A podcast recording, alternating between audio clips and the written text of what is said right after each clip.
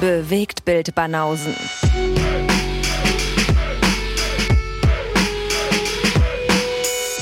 Filme, Kino und Serien, bis ihr kotzt. Guten Tag, guten Tag. Die Bewegtbildbanausen. Happy Anniversary, Sir. eben. 250 Bitches. Alles Beste zu 250. gewünscht. Das ist schon ein Meilenstein. Ja. Finde ich gut von uns. So äh, rein von der, von der Nummer hört sich das schon, hört sich edel an. Ja. Beeindruckend, oder? Finde ich gut von uns, sagt er, ja. Wir haben ja auch einen miesen Output, wenn wir uns hier jeden zweiten Tag treffen, um so einen scheiß Podcast aufzunehmen. Mhm. Da kommt schon mal so eine Zahl zusammen. Ja, ja, ja. Irgendwann holen wir euch alle ein. Alle, egal wie ihr heißt hier, Nerd Talk, Kino Plus. Wir holen euch alle ein. Gibt uns, gibt uns noch ein bisschen Zeit, dann wird das was. Ja, so groß ist der Vorsprung ja nicht mehr, oder? Ja, also gut, bei Nerd Talk, ja. Ja, Nerd Talk ist, glaube ich, in den 600ern. Mhm. Das, äh, die erscheinen natürlich nicht so oft wie wir. Also es ist dann eine Frage der Zeit, aber das wird äh, in diesem Jahr wahrscheinlich nichts mehr werden. Nee, dieses Jahr nicht, aber in den nächsten Jahren müssen sie sich warm anziehen. Alle sollen sich warm anziehen, Mhm. inklusive hier Neighbors, hier die, die Soap hier in Australien und gute Zeiten, schlechte Zeiten. Wir holen sie alle ein. Ja. Ich glaube, in der Türkei und in Südamerika sind wahrscheinlich die langlaufendsten Serien, ne? Diese südamerikanischen Soaps, Mhm. hier haben diese Familiensoaps, da sind schon welche, die seit den 70ern laufen, habe ich gehört. Ja, ja. Ja, ja. Wahnsinn. Ja. Die sind älter als wir. Ich meine, in den USA gibt es auch noch so eine Daily, die seit den 70ern oder noch früher läuft. Okay? Aber ich habe das neulich wieder mit einem Kumpel davon gehabt. In der Türkei gibt es halt auch wahnsinnig viele Serien, die schon ewig laufen. Was ist die langlebigste Serie, die du noch verfolgst? Die ich noch verfolge, Mhm. gibt's keine. Da gibt es keine aktuelle, wo du sagst, Nee. hm, hier. Gibt's bei dir eine, die schon seit 30 Staffeln läuft und du bist da noch am Start, ja? Definitiv die Simpsons, ja. Ah, siehst du, ja, da den bin halte ich. ich, den halte ich noch die Treue. Und ähm, Habe ich mir auch mal wieder vorgenommen, da mal wieder einzusteigen, weil irgendwie bin ich da so nach Staffel, ich glaube 25 oder 26 hatte ich irgendwie eine Das, Phase, ja. wo ich keinen Bock mehr hatte. Das ist ja gar nicht so weit weg von der, von der aktuellen. Also da fehlen ja nicht so viel. Wenn du jetzt in der zwölften ausgestiegen wärst, dann wäre das schon ambitioniert, da nochmal irgendwie alles aufzuholen. Aber Ja, ja, so kann man das an einem Wochenende nachholen. ja, du sowieso ja. Am Wochenende würdest du wahrscheinlich dann wieder auf dem neuesten Stand sein. Ja. Wahnsinn. Aber halt ich, also will ich bei den Simpsons echt nicht ausschließen. Ja, gut. Aber hast du noch eine andere? Ich wüsste gar nicht, was noch so ewig läuft jetzt. Oh, neben den Simpsons. Simpsons. Aber ich glaube, South Park läuft doch eh nicht lange, oder? Die guckst du auch regelmäßig noch, die Staffeln, oder? Ja, seit den 90ern? Da kommen aber die Staffeln leider nicht mehr regelmäßig. Ach so, ist nicht so jährlich äh, neue nee, Staffel? das ist jetzt gerade immer wieder so ein On-Off-Ding und dann irgendwelche Specials und dann wieder nicht und das ist nicht so. Aber ja, die sind auch irgendwo bei 25, 26. Uh, hast du schon gehört hier von Rick and Morty, Was? dass es da so ein bisschen Shitstorm gibt? Möglich? Mit dem Creator, ja, weil der jetzt auch in der Kritik Ach so, steht. von Justin Roiland, ja, wegen den, ähm, der hat zu Hause irgendjemanden verprügelt, ne? Ach so, naja, ich habe nicht gehört, was da passiert ist, aber der soll da wohl äh, von der Polizei und so abgeführt worden Ach sein. so, Und ja. Ich habe irgendwas wegen Domestic Domestic Abuse, Abuse oder sowas, ja. das, irgendwas was in die Lima mit Richtung. mir hier macht. Mm. Und ähm, ja, und deswegen ist jetzt fraglich, ob die das weiter produzieren oder ob die das weiter supporten, das Projekt. Oh Mann, ey, jetzt haben die gerade einen Deal für irgendwie zehn neue Staffeln und dann sowas. Ja, in der heutigen Phase, in der heutigen Zeit muss man da aufpassen, was man da so privat von sich gibt, oder? Das wäre bitter, Alter, wenn die Rick and Morty einstampfen. Mhm. Boah, da gäbe es aber wirklich eine Revolution wahrscheinlich. Die hat schon eine krasse Fanbase, die Serie. Ja, das wäre auf jeden Fall krass. Gucken wir mal. Überall werden Leute gecancelt, Cancel Culture, ja, ausgeladen, Pantera raus aus Rock am Ring. Tote Ah, ja? Hosen in der Kritik, weil die nämlich beim Rock am Ring dabei waren, obwohl Pantera da waren und die sich ja immer links positionieren und so weiter und so Wie, fort. was ja. ist denn mit Pantera jetzt? Habe ich nicht mitbekommen. Naja, der Sänger galt schon immer ein bisschen als problematisch, was so seine politischen Äußerungen angeht. Und ähm, das hieß wohl, dass der teilweise so ein paar fragwürdige Statements abgegeben hat, aber er hat sich auch schon entschuldigt dafür und tut ihm leid und so. Das ist jetzt nicht so ein böser Onkels-Style, Mhm. Aber schon so genug, dass er, dass er in der Kritik stand und dass er gesagt haben, so Rock am Ring haben sich ja immer positioniert gegen rechts. Ja. Insofern, warum laden die Pantera ein, dies und das und dann Tote Hosen auch noch neben Pantera auf der Bühne, was soll das?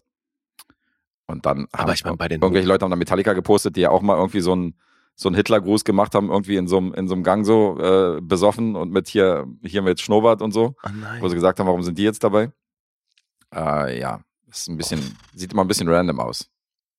Aber ich meine, also ganz ehrlich, bei den Toten Hosen, da fragt sich doch kein Mensch. Das ist doch super offensichtlich, dass die schon immer links waren und das auch immer noch sind, oder? Ja, Also- klar. Aber ähm, die Fans sind halt enttäuscht, dass die zu so einer Veranstaltung zusagen und mit Pantera halt auf einer Bühne stehen und sich die Bühne teilen Mhm. mit einer Band, die halt in Kritik steht, halt extrem rechts zu sein. Weißt du, und da müssten die eigentlich von sich aus sagen, wir treten da nicht auf. Das ist halt so die Kritik. Okay. Das ist halt so der Shitstorm. Ja, gut. Ja, gut. Jetzt erledigt, jetzt haben die Veranstalter Pantera ausgeladen und äh, die Hosen sind, soweit ich das weiß, noch dabei. Mhm, mhm, mhm. Naja, was auch immer. Ja, das hier. Smart move. Weird and embarrassing. Interessiert uns alles nicht, was ihr Metalheads macht, weil wir kommen aus der Hip-Hop-Ecke, haben wir schon hier ein paar Mal, äh, haben wir schon ein paar Mal hier erwähnt. Wir haben ja diese Hip-Hop-Culture haben wir ja schon so ein bisschen in die Podcasts mit eingeführt, indem wir, Ist das so? indem wir jeden links und rechts beleidigen und so äh, auch mal hier unsere besten Kumpels dissen. ja, genau. Und die dissen auch mal zurück. Das fand ich schon ganz lustig, weil ähm, die haben gegen dich geschossen hier neulich hier, Alessandro und Hakan von Wir quatschen über Filme. Die äh, lesen ja Alex. immer noch. Wer? Alex. Alex, genau. Die lesen ja mal von diesem Klappentext vor und lesen da die DVDs und Blu-rays vor und da war so ein extrem langer Pl- Platten, äh, Klappentext. Mhm. Und da haben die dann so, ein, äh, so eine Spitze fallen lassen, von wegen so fast so lang wie Lees Inhaltsbeschreibung, wenn er mal einen Film beschreibt. Ah, ja? gesagt, ja. Hm, okay. Ich weiß nicht, wollen wir, äh, wollen wir, uns, wollen wir die mal auf den Schulhof zitieren irgendwie nach, nach Schulschluss und äh, Ja, können wir gerne machen. mal mit denen reden? Haben wir ja eh vor demnächst. Ich mach da mal, genau, ich mach da mal eine Uhrzeit aus demnächst, dann treffen wir uns mal auf dem Schulhof hinterm, äh, nach dem, nach dem Abschluss klingeln. Und dann Feierabend gibt's ein. Podcast-Battle. Wie würde sowas aussehen? Dance Battle. Dance-Battle, ja, ab dafür. Bin ich am Start. Da bist du am Start. Dance-Off. Gucken wir mal. Von Hakan erwarte ich nicht viel beim Dance Battle. Der kann doch nicht, der ist doch vollkommen ungelenkt, der Typ. Ey, wer weiß, Alter. Ach, hör auf. Vielleicht hat er auch mal gebreakt. Ja, aber jetzt breakt er sich ein maximales Genick. Das war, ey, das war so lustig so. Ey, Suicide kann ich noch, pass auf. Klack. Das war's dann. Alessandro alleine bei Wir quatschen über Filme. Mhm. Da ist er wieder, sein Solo-Podcast, diesmal mit mehreren Formaten. Ja, musste. Ich quatsche über Filme. ich, ich quatsch jetzt allein über Filme, alle anderen sind schwer verletzt. Ziemlich geil. Okay. So, so. Da werden wir also gedisst. Oder ich vielmehr. Ja, diesmal warst du, aber mich haben sie auch schon zwischendurch gedisst, insofern. Aber ey, wer austeilt, muss auch einstecken können. Ja, Ey, so. logisch. Insofern, die sind ja da fein mit. Also ich habe das Gefühl, wenn ich bei Ja hier Filme reinhöre, dann dissen die dich bei jeder Gelegenheit. Da dissen die mich primär, ja, Ja. stimmt, ja. Dabei sitzen die ja schon ein bisschen im Glashaus, was das angeht. Du meinst, ähm, die schreien förmlich danach gedisst zu werden? ja, schon ein bisschen. ja, aber wir, Also hin äh, und wieder. wir bedienen das auch ab und zu, also so ist nicht. Ja, ja, natürlich. Da sind sie wieder, die Hip-Hop-Jungs. Nee, Ja. das ist ja, ist ja alles lieb gemeint und macht irgendwie auch Spaß. Ja, ja, was ich lieb, das neckt sich. Das wissen die aber auch. Die, Mhm. würden, die würden ja nicht immer wiederkommen, wenn die, wenn die nicht wissen würden, dass das von uns äh, Liebesbotschaften sind, versteckte. Ja, das wäre komisch. Insofern. Und äh, besagte Hakan und Alessandro, die haben wir demnächst sogar zusammen hier äh, zu Gast. Das ist auch eine Premiere. Mhm. Also da dürft ihr euch auch drauf freuen in diesem frischen Monat Februar dann, wenn es soweit ist. Stimmt, das ist dann schon Februar. Ja. Das ist dann schon Februar. Da haben wir auch schon den ersten Auftragsfilm für Februar da am Start. Aber ähm, bei dieser 250. Episode haben wir gesagt, komm, das müssen wir beide delivern. ja. Nicht hier äh, das Vergnügen schmälern, mit irgendwelchen Gästen hier äh, eine Big Show aufziehen, sondern wir zeigen, dass wir hier Business as usual können. Ja, deswegen, also ich will jetzt auch keine falschen Erwartungen wecken. Es ist nicht so, als würden wir, wir irgendwas Besonderes machen zur 250. Nee. Das kann aber sein, dass wir dann was Besonderes zu 267. machen. Also Eben. das ist eben bei uns nie ausgeschlossen. Ja. Öfter mal was Neues. Ja, nur für die Leute, die jetzt hier irgendwas Großes erwartet haben. Die jetzt extra in die Episode 250. 250 einschalten. Ich dachte, jetzt, da kommen 250 Gäste. Du könntest die ganzen Happy Birthday Samples immer wieder zwischendurch wieder einspielen, die du, Mhm. die du bei meinem Geburtstag gespielt hast, einfach nur für unsere Folge. Naja, Ah, das wäre auch ein bisschen öde, oder? ja. Zumal so, ist ja kein runder Geburtstag. Mm, na klar, es ist ein runder Geburtstag. Ja.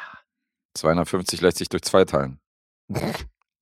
Okay, Ergo rund. ist klar. Mhm. Welchen feiern wir denn genau? Feiern wir den 300. Weiß nicht, haben wir uns ja noch keine Gedanken darüber gemacht. Wissen wir noch nicht. Nee. Na, gucken wir mal. Für den 300. überhaupt überleben, ist ja, ist ja die Frage. Ja, ja, ich bei die Jüngsten. Ja. Schauen wir mal. Aber wir haben ganze drei gemeinsame Projekte heute. Das ist doch schon äh, durchschnittlich mehr als sonst. Stimmt, ja. Und alle drei gemeinsamen Projekte kommen aus verschiedenen Ecken. Das ist einmal ein Preis vom Punkteraten, wo die Leute interaktiv mitmachen können. Linktree. Und dann mal äh, reingucken. Jeden Monat startet dann eine neue Saison. Mhm. Da dürft ihr raten, wie Lee und ich abschneiden, wie lang die Folge wird, wer gewinnt äh, am Ende und so weiter und so fort. Dann haben wir einen offiziellen Auftragsfilm für den Monat Januar. Und dann haben wir noch einen gemeinsamen Kinofilm. Mhm. All das drei gemeinsame Rezensionen, gegenseitiges lustiges Punkteraten und äh, jeder von uns hat auch nochmal einen extra Film mitgebracht oder eine Serie. Ja. Aber wir fangen erstmal an mit einem Film, Na, mit dem Kinofilm. wo wir relativ spät dran waren, im Gegensatz zu manchen anderen Kollegen. Stimmt. Aber wir Ja. haben es auf die Reihe gekriegt. Ja, also zum Glück war der erfolgreich, sonst hätten wir ihn wahrscheinlich verpasst. Es ist schon krass, oder? Dass wir den zum Zeitpunkt sehen, wo der schon fast zwei Milliarden eingespielt hat. Ist wirklich hart, ja, ja. Wir sind schon, wir sind schon da sehr late to the party gewesen, aber jetzt haben wir ihn mal gesehen. Avatar, The Way of Water, das Sequel vom Großmeister James Cameron, der Regie und Drehbuch geschrieben hat. Hat der eigentlich einen deutschen Titel? Äh, ja. James Cameron. nee, der hat keinen der deutschen Titel, der heißt wirklich nur The Okay. Way of Water. Mhm. Und äh, das Drehbuch hat er nicht zusammengeschrieben. Rick Jaffa war noch dabei. Von dem, äh, der hat unter anderem diese neue Planet of the Apes Reihe zu Papier gebracht, da ein paar Teile von. Zusammen mit Amanda Silver übrigens. Und Jurassic World ist auch von diesen beiden Herrschaften. Aber da sind auch noch zwei Autoren mehr gelistet. Oder? Also Josh Friedman und Shane Salerno. Ach, die habe ich vergessen, oder was? Mhm. Okay. Ja, aber Vielleicht war da mein Akku alle. in den, Tri in den Trivia Facts steht ja eh, dass die erst so die komplette Story entwickelt haben, bis inklusive fünf, Mhm. und er danach erst hingegangen ist und das an die einzelnen Autoren aufgeteilt hat. So nach dem Motto, du schreibst jetzt zwei, du drei und so. Mhm, mhm. Ja. Ach ja, stimmt, ja, genau, das war ja so. Richtig, das wurde aufgeteilt. Mhm.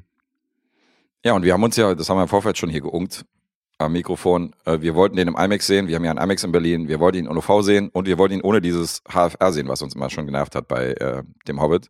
Mhm. Hat gut geklappt. Das mit dem IMAX hat auf jeden Fall funktioniert.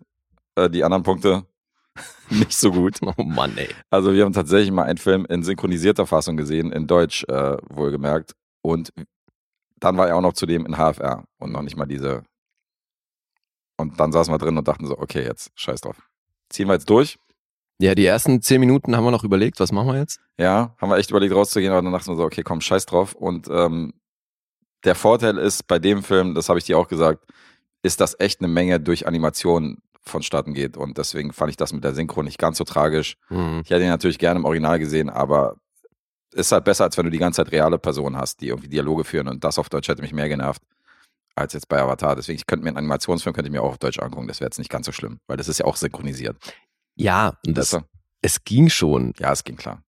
Es war halt nur super unge ungewohnt, weil ich weiß nicht, wie lange es bei mir her ist, dass ich den letzten Film synchronisiert im Kino gesehen habe. Mhm.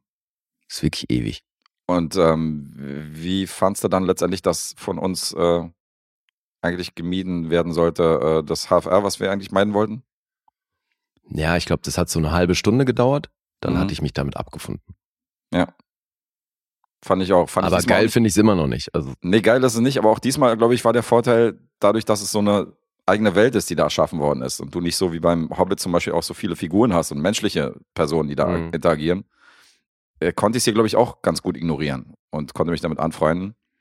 Aber es sieht immer noch total seelenlos aus. Also es sieht aus, als hättest du diesen, diesen Kinomodus im Fernsehen irgendwie vergessen, äh, vergessen ein, einzum- anzumachen, weißt du? Du hast immer noch diesen, ja, es sieht halt diese scheiße aus. Ja. Fernsehoptik, die beim Mediamarkt immer so äh, zu sehen ist, wenn du dir da so die Fernsehabteilung anguckst. Mhm. ja, klar. Also es wirkt dadurch natürlich auch extrem wie so, ein, wie so eine Cutscene von so einem Playstation-Spiel. Mhm. Das hat natürlich so, ein, so, ein, so eine Game-Optik, finde ich, die noch dazu kommt. Ja. Aber ist auch hier, wie gesagt, mit dem Film und mit der Welt, die hier aufgemacht wird, ist es, glaube ich, kann man das akzeptieren, ist okay. Glaube ich auch, ja. Das wäre definitiv schlimmer gegangen mit anderen Filmen. Auf jeden Fall. Das äh, Krasse ist ja, dass Cameron noch überlegt hat, die Framerate noch höher zu schrauben, als er jetzt schon gemacht hat. Also er wollte ja eine noch höhere Framerate tatsächlich Nee, äh, ich hab rausbringen. Also wenn es das ist, was ich auch gelesen habe, dann ging es darum, dass HFR hier nicht konsequent in allen Szenen zum Einsatz kommt Ja, das und stimmt. er das aber konsequent auf den ganzen Film anwenden wollte. Ach so, ach so, hast du das gedeutet. Okay. Ich ging davon aus, dass er die HFR-Rate in den Szenen, wo er HFR eingesetzt hat, nochmal höher schrauben wollte. Damit das noch, noch mehr diesen artifiziellen Look hatte. Okay. So habe ich es gedeutet.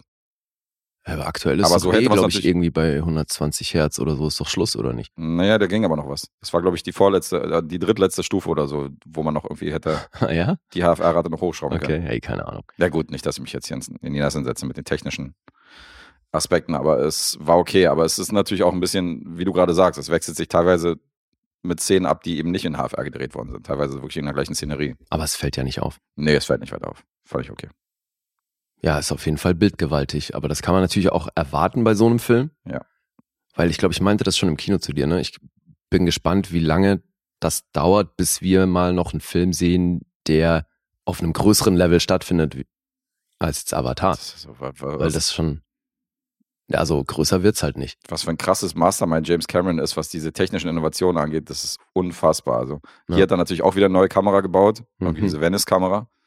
Ich weiß nicht, zum wievielten Mal der jetzt ein neues, neues, Kamerasystem entwickelt hat für seine Filme, jetzt Ja. nur um da irgendwas äh, so besser inszenieren zu können. Das ist Wahnsinn.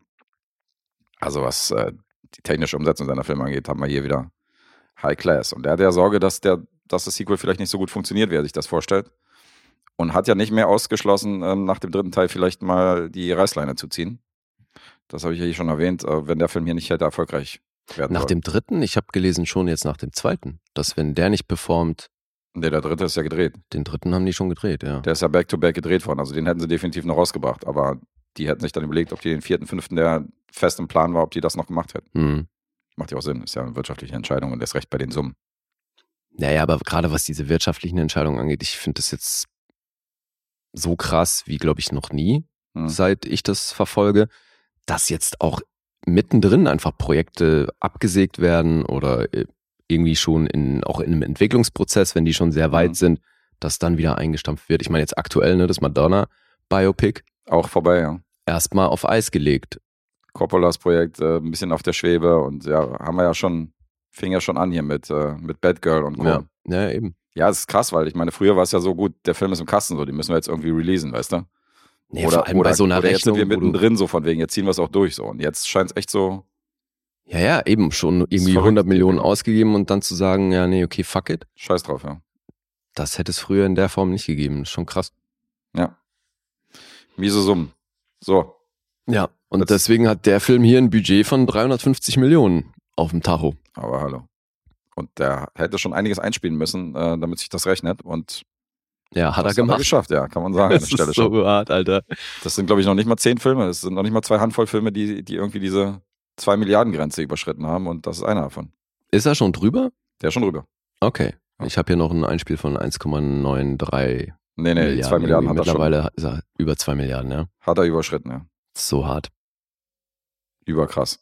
Und das halt auch in einem Tempo, was sich wirklich sehen lassen kann. Aber das ähm, hat, Mhm. glaube ich, natürlich auch viel mit dem Vorgänger zu tun. Ne, Also die Erwartungshaltung ist ja schon auch da. Die Leute sind da irgendwie heiß drauf. Aber es ist so, ich meine, man muss es ihm lassen, er hält das Kino am Leben mit, dem, mit so einem Film oder Ja. mit so einem Franchise, weißt du, weil den hier irgendwie direkt als Streaming-Content anzubieten, Ja, ist, ist einfach scheiß für den Arsch, weißt ja, du? ja, logisch. Das ist einfach dumm. Ja. Und das weiß er. Ja, und das scheinen ja viele Leute auch so zu sehen. Mhm. Weil ich meine, bei dem Einspielergebnis haben ja eine Menge Leute Bock drauf, den auch im Kino zu sehen. Voll. Ja, was das Budget angeht, habe ich so ein bisschen miss, äh, so ein bisschen widersprüchliche Geschichten gehört. Also zwischen 350 und 450 Millionen habe ich gelesen, irgendwas dazwischen.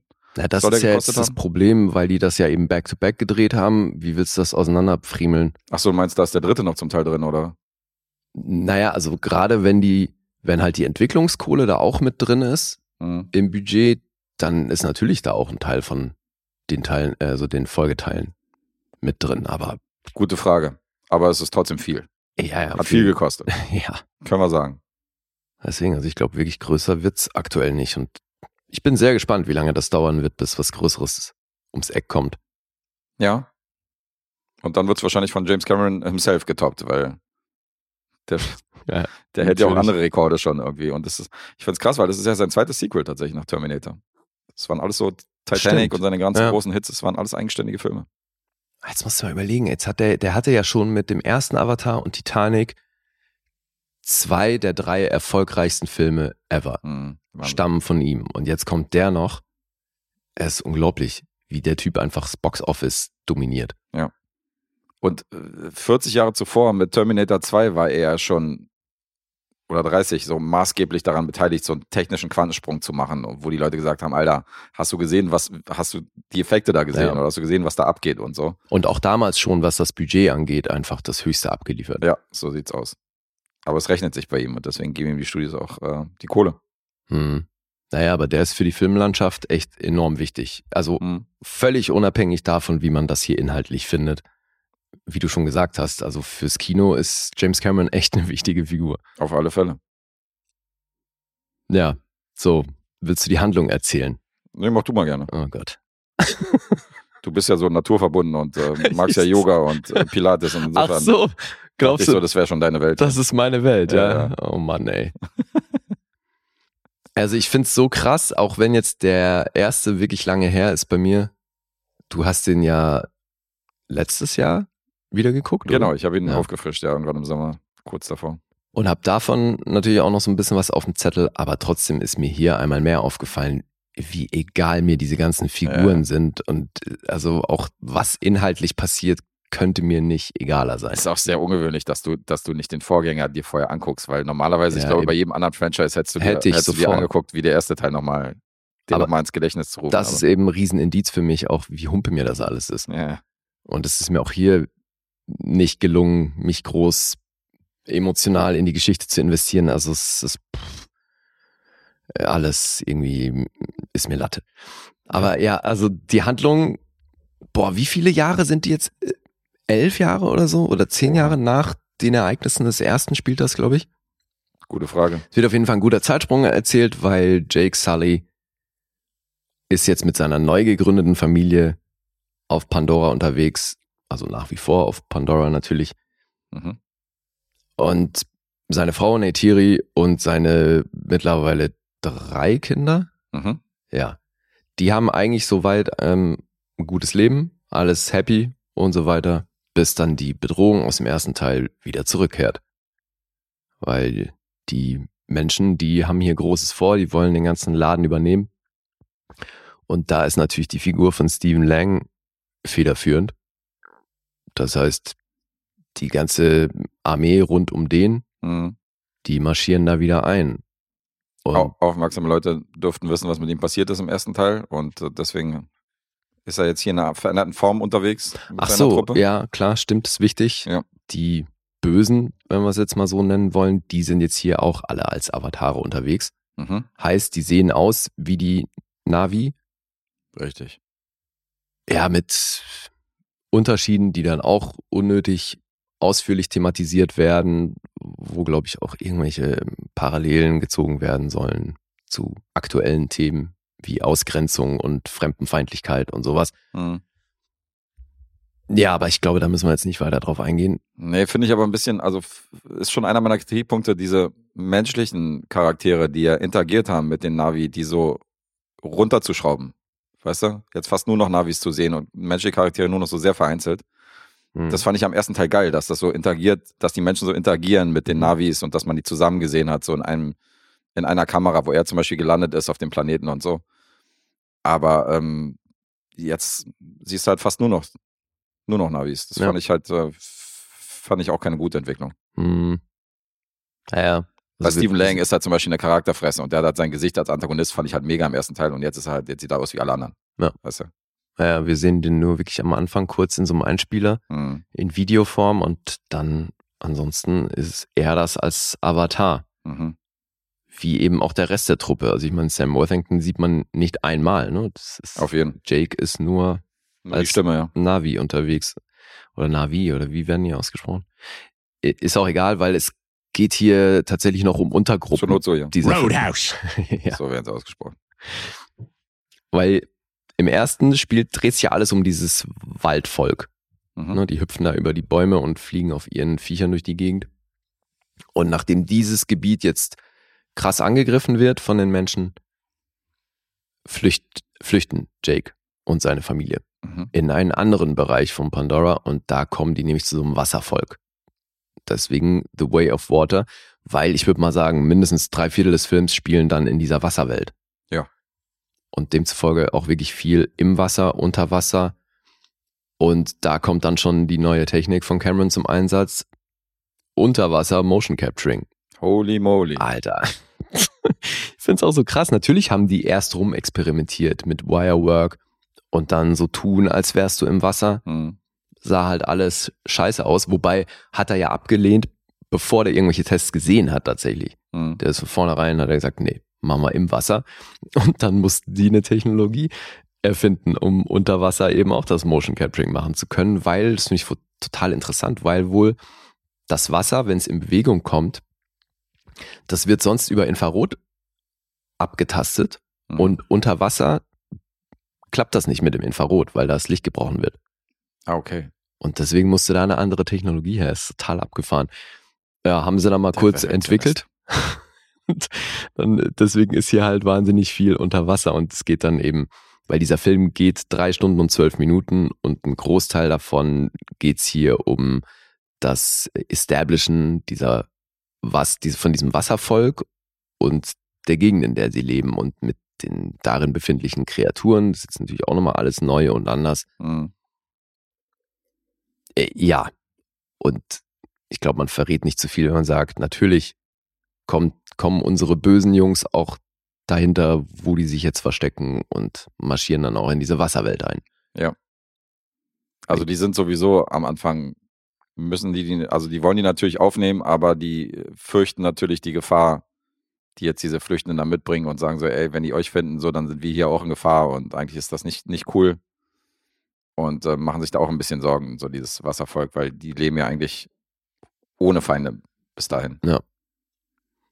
Und Tja. die sind aber, weil die ja eben auch schon ewig da in, in diesem Wasserbereich leben, sind die physiognomisch, haben die sich anders entwickelt oder halt evolutionsbiologisch, sehen die ein bisschen anders aus als das Waldvolk. Heißt, die haben ein bisschen breitere Arme, um im Unterwasser besser schwimmen zu können. So Mhm. der Schwanz, den die Navi haben, der ist bei denen auch anders ausgeprägt. Also ja, sehen halt ein bisschen anders aus und ähm, demzufolge werden die dann auch angefeindet und all diese Dinge. Natürlich auch das übliche Mobbing, weil ja Jake Sully zum Beispiel fünf Finger hat, was darauf hinweist, dass er ursprünglich ein Mensch war Ja. und eben kein gebürtiger äh, Navi. Ja, das sind natürlich auch Sachen. die Kinder ja sorgen. auch, ne? Oder? Genau, die Kinder auch dementsprechend und deswegen sorgt das natürlich auch dafür, dass sie äh, da noch mehr doppelt Außenseiter sind quasi. ja, werden dann als Freaks bezeichnet und ja, geht das Mobbing los. Da verwenden die auch relativ viel Zeit drauf. Und ich weiß gar nicht, was man sonst noch erzählen muss. Äh, Durch den Zeitsprung gibt's jetzt auch eben einen menschlichen Jungen in der Navi-Welt. Mhm. Eine Figur, die mir tierisch auf den Keks gegangen ist. Voll, ja. Was ist das für ein nerviger Keck? Was, was Der war, ist für die, überhaupt der mit war dem? für die hier. Jesus, these Gen Z kids are fucked. Das war einer von Ja, denen. ohne Scheiß, was ist denn mit dem? Warum sollte mich der interessieren? Weil er das menschliche Bindeglied zwischen den Navis und den Menschen ist. Warum? Ja, das würde ja spoilern, wenn ich das jetzt verraten würde. Ah ja? Ja, Okay. geht ja um die äh, Herkunft des Burschen. Ach, um seine Verwandtschafts... Mhm. Mensch, wäre das ein Spoiler. Ja, aber auch da, so, warum muss der dann da sein? Friends halt. Ach Gott. Friends will be friends. Ja, Ja, aber ist ein, ist ein nerviger Charakter. Ich finde ich auch super überflüssig. Finde aber einige überflüssig. Also ich finde, ich finde, also hättest du die beiden Söhne jetzt, äh, hättest du die unterscheiden können? Wenn du jetzt den einen hingestellt hättest und den anderen, so von wegen das der und das der? Nö, halt nur Ja, nebeneinander, weil der eine ein bisschen größer ist als der andere. Nur wenn die wirklich nebeneinander im Bild Ja. sind. Ansonsten, wenn der eine jetzt dahin kommt und sagt, Papa, ich hab Hunger, hätte ich jetzt nicht gewusst, welcher ist es jetzt von den beiden. Ist es jetzt der Aufmüpfige oder ist es der andere? Mhm. Ja gut, die schreien ihre Namen natürlich auch permanent, deswegen also hätte man sich vielleicht ein bisschen daran orientieren können. Die schreien ihre Namen permanent. Finde ich auch geil. Setzt halt voraus, dass man sich eben für die Geschichte und die Namen interessiert. Mhm. Was bei mir halt schon relativ schnell nicht mehr der Fall war. Und so ist es wirklich schon ähnlich für mich wie beim ersten. Ich war hier einfach vom Audiovisuellen wahnsinnig beeindruckt. Ja. Das ist schon unglaublich, was der hier für eine Welt geschaffen hat, wie die aussieht, wie das technisch umgesetzt ist. Es ist alles natürlich Next Level Shit. Ja, das geht mir genauso. Die technische Umsetzung ist der Wahnsinn. Du konntest dich nicht satt sehen. Das ist einfach krass. Du standst da mit, saßt da mit offenem Mund und das ist einfach ein Film. Wenn du den im Kino siehst, denkst du so, alter Falter, wo sind wir hier gelandet? Das ist Wahnsinn. Aber äh, die Story an sich, alles, was da passiert, ist komplett überraschungsarm. Ich habe alles gecallt, was da irgendwie, Ja, ja, klar. was im Laufe des Films da irgendwie noch passiert, was, für, was Emotionen auslösen soll. Und ähm, das ist auf jeden Fall ziemlich, also wie gesagt, ein paar Sachen fand ich unglücklich, dass du jetzt nur noch Navi siehst, weniger Menschen und so. Und äh, dieser nervige Charakter, dieser menschliche, fand ich auch nicht gut. Und ich finde das auch ungeschickt, dass sie das im Marketing mitbedienen. Hm. dass die hier schon bis Teil 5 entwickelt haben und man darüber auch schon eine Menge weiß, Hm. dass man weiß, wie er sich mit den Schauspielern auseinandergesetzt hat, dass die eben auch schon ihre Bögen bis zum Schluss bekommen haben und dadurch weißt du halt auch, dass die meisten von denen da bis zum Ende dabei sein werden. Und deswegen sind manche Konflikte, die hier erzählt und aufgebaut werden, völlig wirkungslos für mich, Ja, ja. weil ich eh weiß, dass hier niemand der Beteiligten drauf geht. Und du schnallst auch, wer von den Charakteren halt entbehrlich ist. Ja, wen sie halt opfern werden, klar. um jetzt Emotionen auszulösen. Ja. Dann weiß er genau, okay, so, so kommt es dann auch. Und so kam es auch. Mhm. Deswegen, das meine ich mit Überraschungsarmen. Also.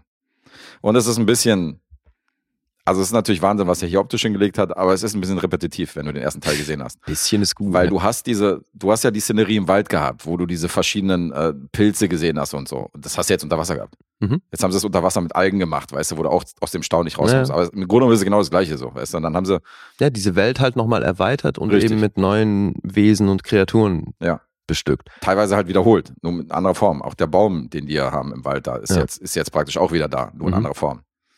Und ähm, das Ja, ich auch ein bisschen unkreativ. Gut, das ja ergibt aber natürlich trotzdem eine Menge Sinn, weil das ja das trotzdem das gleiche Volk ist Ja, und die sich ja ähnlich connecten mit Natur, hier jetzt eben mehr mit Wasser ja, als mit Wald, aber Aber ist natürlich nicht mehr der High-Effekt, den du beim ersten Teil hattest, wo du gesagt hast, okay, interessant. Und dann beim zweiten Teil, ja gut, kenne ich.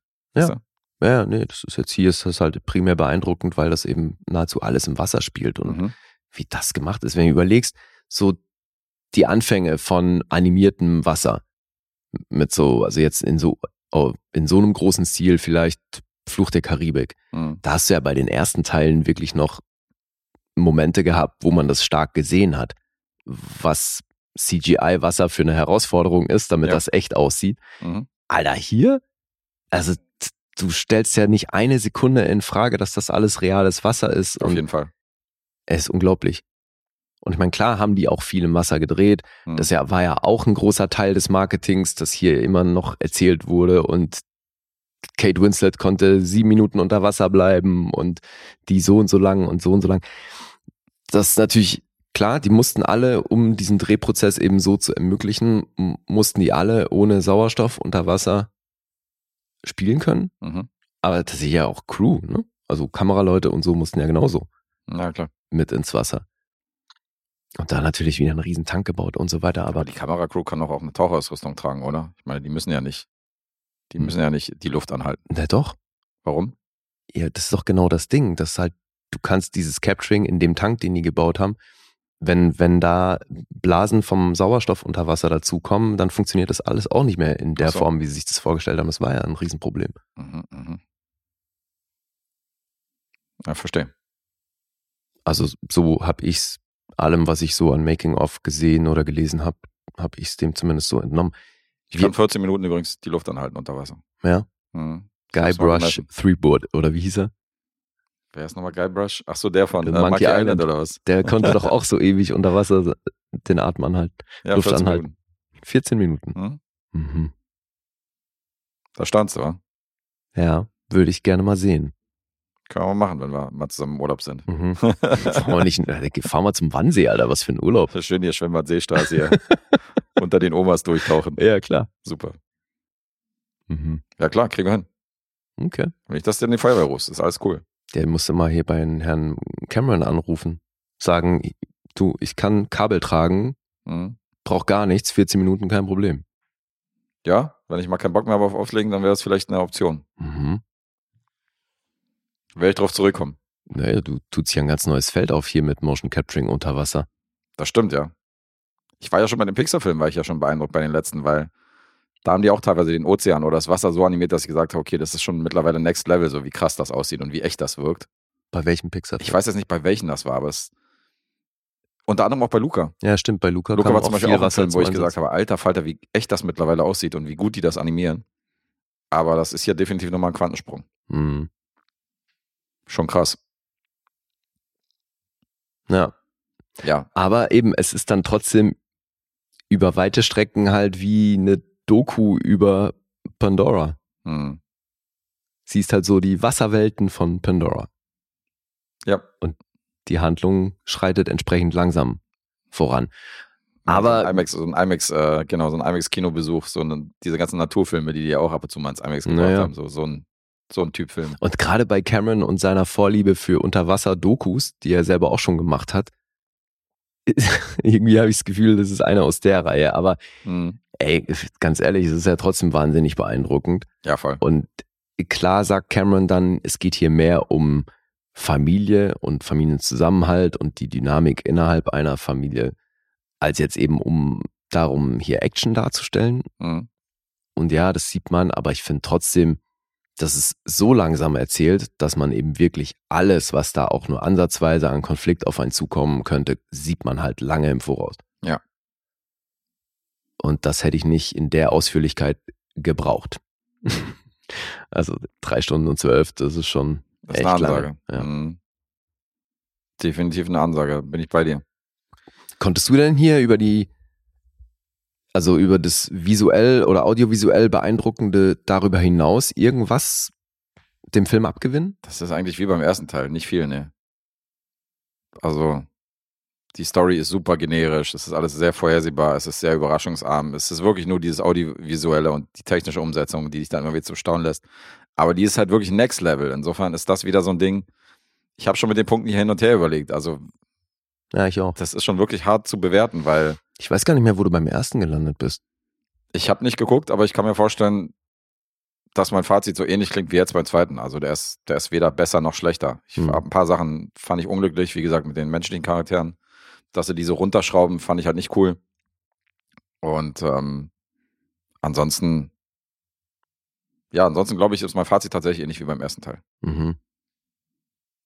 Hm. Der ja auch nur, also ich habe ja einen Beamer zu Hause. Insofern funktioniert das auch technisch, wenn du dir das anguckst. In groß, der erste Teil habe ich ja gesehen. Mhm.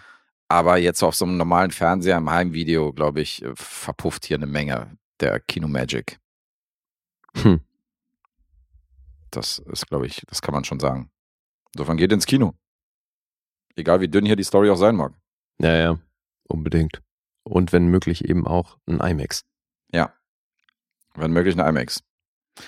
Jetzt haben wir zur Besetzung noch nichts gesagt. Also Sam Worthing haben wir schon erwähnt. Man hört nur seine Stimme. Zoe Saldana ähnlich. Wir sehen sie nicht in Natura, sondern die spielt halt die Neytiri wieder. Mhm. Sigourney Weaver ist, ist äh, dabei Ja, in vereinzelten Szenen. n- naja, also zum einen sehen wir sie selbst und zum anderen dann eben auch die animierte Version. Genau, beides. Und Ja. dann haben wir noch ein paar Leute, die sind neu dabei. Und dann hast du schon erwähnt, Kate Winslet, Mhm. Cliff Curtis, natürlich, Natürlich. Edie Falco, die nicht wusste, dass Avatar noch rauskommt.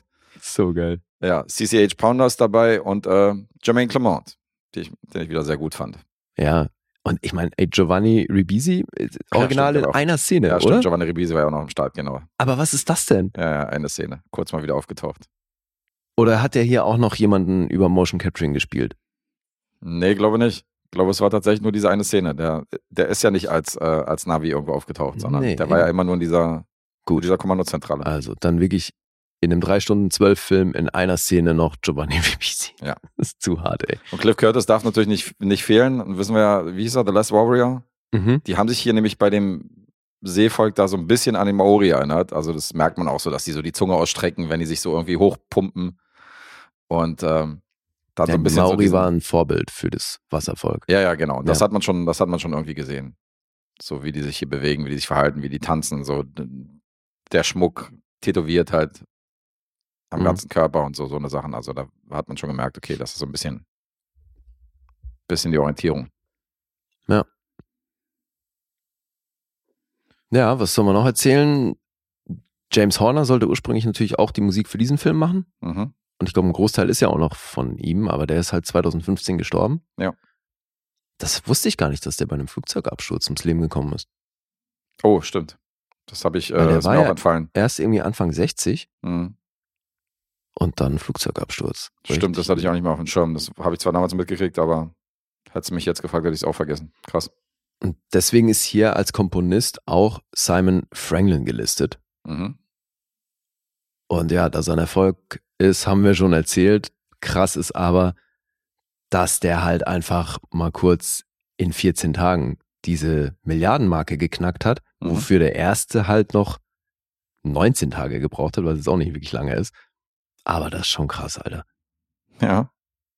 Da kann man schon sehen, wie, wie heiß die Leute darauf waren. Und dass dann der erste schon auch noch sehr präsent ist in den Köpfen der Leute. Ja, war ja ein großes Fragezeichen, weil halt so viel Abstand dazwischen ist. Weißt du, ob das wirklich so funktioniert? Und ich war auch skeptisch, so, ob der auch so erfolgreich ist, weil das eine komplett neue Generation ist, weißt du, wenn der jetzt ins Kino kommt, an Kinogängern und, und aber es aber der Abstand läuft. korreliert mit dem Zeitsprung, den die in der Handlung erzählen, oder?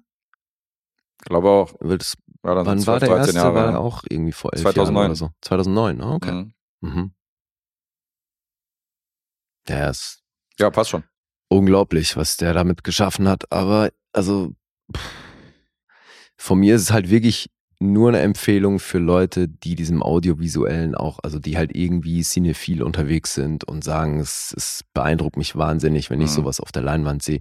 Wenn ihr hier eine krasse Handlung erwartet oder sagt, für mich ist die falsch. Geschichte das A und O an einem Film, dann müsst ihr den auslassen. Definitiv. Aber wenn ihr so ein Mörder-Heimkino habt, ist das natürlich genau so eine Scheibe, wie man einlegen würde, um, um den Nachbarn mal zu zeigen, was, was so die Boxen und was, äh, was das Bild so hergibt. Also, Naja, wobei ich jetzt halt gar nicht weiß, wie das bei so einem Film ist, wenn man den nicht in 3D sieht. ja. Ich meine, du hast es ja, du kannst ja was dazu sagen. Du hast ja den ersten dann, wenn du ihn zu Hause geguckt hast, vermutlich nicht in 3D geguckt, oder? Doch, klar. Ach, ja da, 3D-Beamer. da hast du, ja, hast du, aber von, davon hast du offenbar auch die Scheibe dann in Ja, 3D. genau. Ah, okay. Das ist halt das Ding, dass heutzutage halt Filme, die in 3D teilweise im Kino sind, dass die nicht in- auf 3D released werden, im Gegensatz zu früher. Ja. Weil das eine relativ tote Technik ist und die das nicht mehr supporten. Und insofern ist das die letzte Chance, diesen Film im Kino zu sehen. In 3D ist, äh, ist oftmals beim Kino-Release und nicht mehr beim, beim Heimkino. Hm. Das ist ein bisschen unglücklich. Weil ich finde, da gibt es schon random. große Unterschiede. Es war für mich damals auch so krass, weil deswegen ist Avatar der erste für mich schon auch noch sehr weit oben im Ranking der krassesten Kinoerlebnisse, Hm. weil da hat man halt schon gemerkt, dass diese Technik explizit für diesen Film entwickelt worden ist. Ja, Weil da hast du 3D in einer Art und Weise bekommen, wie du es halt sonst auch Jahre danach nie wieder bekommen hast. Weil die Filme, die so danach, weil Avatar hat ja schon einen kleinen Hype ausgelöst, was so 3D angeht, dann kamen ja einige Filme danach in 3D hm. und das war aber alles billig im ja, Vergleich. ja, klar, direkten Vergleich definitiv. Aber ich glaube, dass Avatar ohne 3D trotzdem noch sehr beeindruckend ist. Meinst du ja? Ja, ich denke schon. Das ist immer noch krass. Mhm, weil ich finde, das macht hier schon verdammt viel aus. Klar. Weil gerade auch am Anfang, jetzt bei The Way of Water, wo wir noch in dieser Waldwelt sind, dann wie, wenn die da durch den Wald rennen und überall schwirren diese kleinen Partikel Mhm. um einen rum, Insekten und sonst was und so, du hast halt wirklich, du kriegst die Atmosphäre irgendwie mit. Mhm. Und das, finde ich, haben andere 3D-Filme noch nie in der Form ausgenutzt. Also das ist ja dann bestenfalls mal so ein Effekt, wo du halt irgendwie was Richtung Kamera hast und hast das Gefühl, es ist sehr räumlich, aber Wie auf dem Rummel hier, wenn du in so ein Zelt reingehst und dann ja, hauen sie dir halt so ein Glas irgendwie äh, vors Gesicht oder irgendwie einen Baseballschläger. Ganz Mhm. billige Effekte. na, Das waren noch Zeiten, ja. Da ist schon äh, ein kleiner Sprung inzwischen passiert. da fand ich dann eher noch die Filme cool, die das so ein bisschen verarscht haben und deswegen diese Ja, da gab's- 3D-Technologie benutzt Da haben. gab es so. im Horrorbereich gab's auch so viele Filme, wo du denkst, Alter, was, warum, äh, ständig kriegst du irgendwas ins Gesicht, so weißt du, wenn Ja. du diese Filme siehst, irgendwie nur um diesen 3D-Effekt zu bedienen, das Ja. ist teilweise so billig. ja, aber genau. gab ja so. auch in Freitag der 13, da gab es ja auch in 3D und so. Mhm. Ja, Naja. Chainsaw Massacre doch auch, ne? Ja, oder hier ähm, ganz bekannt, äh, wie hieß er?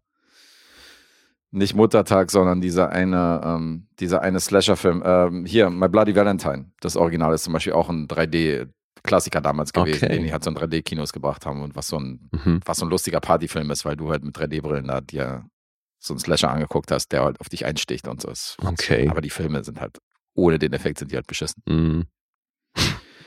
Gut. Ja, klingt ja nach einer bedingten Empfehlung von uns hier für Avatar. Naja, also schon eine Empfehlung, geht ins Kino, würden wir nicht sagen, wenn es jetzt keine Empfehlung wäre, aber erwarte nicht zu viel von der Story. Also ich habe ja, wie gesagt, also die Story passt auf den Bierdeckel, aber ja beim ersten Teil schon so. Insofern, wenn ihr den ersten Teil gesehen habt, hat sie nicht viel getan. Ist genauso gut oder genauso schlecht, wie immer ihr es wollt. Keine Ahnung, wo du hier gelandet bist, Alter. Naja, schon ein krasses. Erlebnis auf jeden Fall. Also das kam ja wohl rüber, dass ich im, da, natürlich ist ja zu lang mit drei Stunden zwölf, aber du bist schon aus dem Staunen nicht rausgegangen und äh, rausgekommen und das, das bringt schon Punkte. Mhm. Ja, Okay. Gut, was sagt der Rest? IMDb 7,8, Metascore 67, Rotten Tomatoes 7,1 und 4,6 gibt es vom Publikum von 5. Das ist schon sehr krass. Und Letterboxd ist bei einer 3,8. Das sind die Zahlen, die ich habe. Hm, Ja, da ist er schon wieder ein bisschen gefallen, weil als ich das rausgeschrieben habe, war er noch bei 7,9 auf IMDb. Ah, ist runtergegangen, ne? Hm. Ja, gut. Da kann sich noch ein bisschen was tun. So, fröhliches Punkteraten. Fröhliches Punkterad. Willst, du- willst du anfangen? Ja, ich fange an. Ich sag. Siebenhalb. Ich sag auch siebenhalb. Das war, richtig. tatsächlich, die- das war tatsächlich die Größenordnung, die ich mir vorgestellt habe. Ja, du liegst richtig. Ich bin bei sieben. Du bist nur bei einer sieben, ja. Aber das ist ja lustig, dass wir dann offenbar instinktiv beide in einem ähnlichen Bereich gelandet sind, äh, weil das ist schon so. Also ich würde wirklich sagen, Handlung fast schon gegen null, ja, ja, auf jeden Fall. aber das Ganze ist so beeindruckend, dass man das nicht komplett abstrafen kann, finde Nee, ich. Und kannst du nicht. Das ist, das ist einfach ein Kinoerlebnis, wie du sagst. Also, Ja. du, hast ja schon bei der Besprechung von dem ersten Teil hast du gesagt, wo damals im Kino, du erinnerst dich halt an diesen Kinobesuch. Ey, deswegen der erste, also wenn ich Ding den so. nur an einem Kinobesuch bemessen müsste, wäre für mich eine 10. Ja, siehst du. Weil ich war so geflasht im Kino, Alter. Ich dachte, ich komme nicht mehr klar. Was geht Ja. denn ab? Diese Abzüge von einer 10 kommen halt wirklich, wenn du über den Film nachdenkst. Weil du darüber nachdenkst, was die hier letztendlich für eine Story hingelegt haben, was Ja. ins Drehbuch geschrieben Ja, ja, haben. Dass total. Cameron hier auch gesagt hat, so, dass die hier versucht haben, den Film äh, mit vielen Überraschungen zu spicken und nicht vorhersehbar zu inszenieren. Wo ich gesagt habe, wo denn? Nee, also hier bei Das dem mal Fall- gar nicht. Das ist auf jeden Fall nicht Ich glaube auch, ich bin hier nicht bei der 10, weil ich halt das beim ersten schon hatte. Und dieser Wow-Effekt, der Mhm. fällt natürlich ein Stück weit weg, weil das ist ja im Grunde das Gleiche. Ja, von der Technik.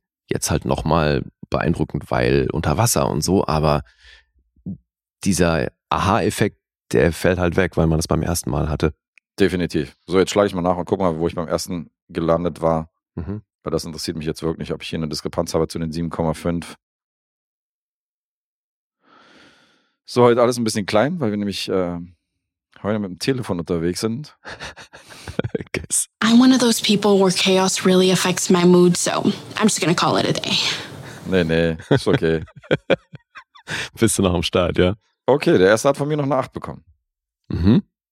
Also, ja, aber das, auch aber- das korreliert doch ganz gut, finde ich. Das korreliert super, weil das waren auch diese Momente, die für mich halt neu waren, die ich halt so noch nicht gesehen habe. Und jetzt hat sich der zweite, hat den ersten so ein bisschen, Naja, aber hat sich selbst so ein bisschen zitiert, dadurch kommt er natürlich nicht auf die gleiche Punktzahl.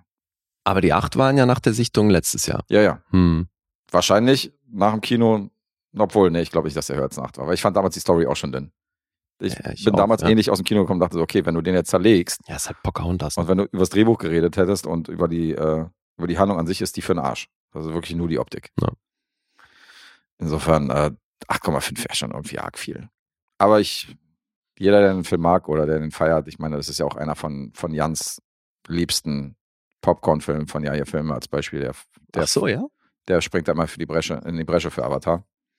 Sei euch gegönnt. Ach, echt? Ja, ja. Das ist einer von denen, wo er sagt, mag er total gerne. Mhm. Na gut. Okay. So, jetzt ich oder was? Ja, jetzt bin ich mal gespannt, was, dann, was du denn mit, mitgebracht hast. Jetzt sprechen wir mal über eine Serie. Mhm.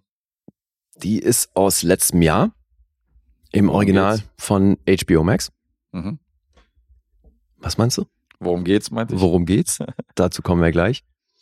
Sie heißt Hacks. Mhm. Umfasst aktuell zwei Staffeln, eine dritte kommt. Jede Staffel hat acht Episoden, immer so knappe halbe Stunde Länge. Und ist eine Comedy. Und das krasseste finde ich, ab 18 freigegeben, laut IMDb. Okay. ja, ich glaube, das hat primär damit zu tun, dass die Wortwahl hier mitunter halt recht derbe ist. Weil es geht um Stand-up-Comedy im weitesten Sinne. Es geht um Deborah Vance. Mhm. Das ist die Figur, die von Gene Smart gespielt wird. Die Dame, die kennen wir aus einigen Sachen. Ich glaube, Garden State war eine recht prominente Rolle, aber ansonsten natürlich haben wir sie in Legion gesehen oder Watchmen. Watchman, die Serie natürlich. Ich glaube, den meisten ist sie vor allem durch 24 auch ähm, bekannt geworden. Mhm.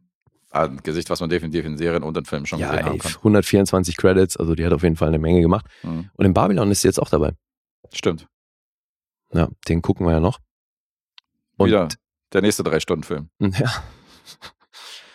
Ja, aber jetzt ja eben auch Oscar nominiert, deswegen werden wir da nicht dran vorbeikommen, wobei den wollten wir eh sehen. Ja. Ja, und Gene Smart ist jedenfalls jemand, den, die kann man schon mal gesehen haben. Aber das hier ist wirklich, das ist eine Paraderolle. Und äh, nicht ohne Grund, würde ich sagen, hat die hier ihren vierten Emmy gewonnen für das Ding. Aber die Serie hat sowieso bei den Emmys ganz gut abgeschnitten. Ich meine, insgesamt kann ich mal vorweg schicken, die Serie bringt's auf 47 Preise und 130 Nominierungen. Und das mit zwei Staffeln. Alter.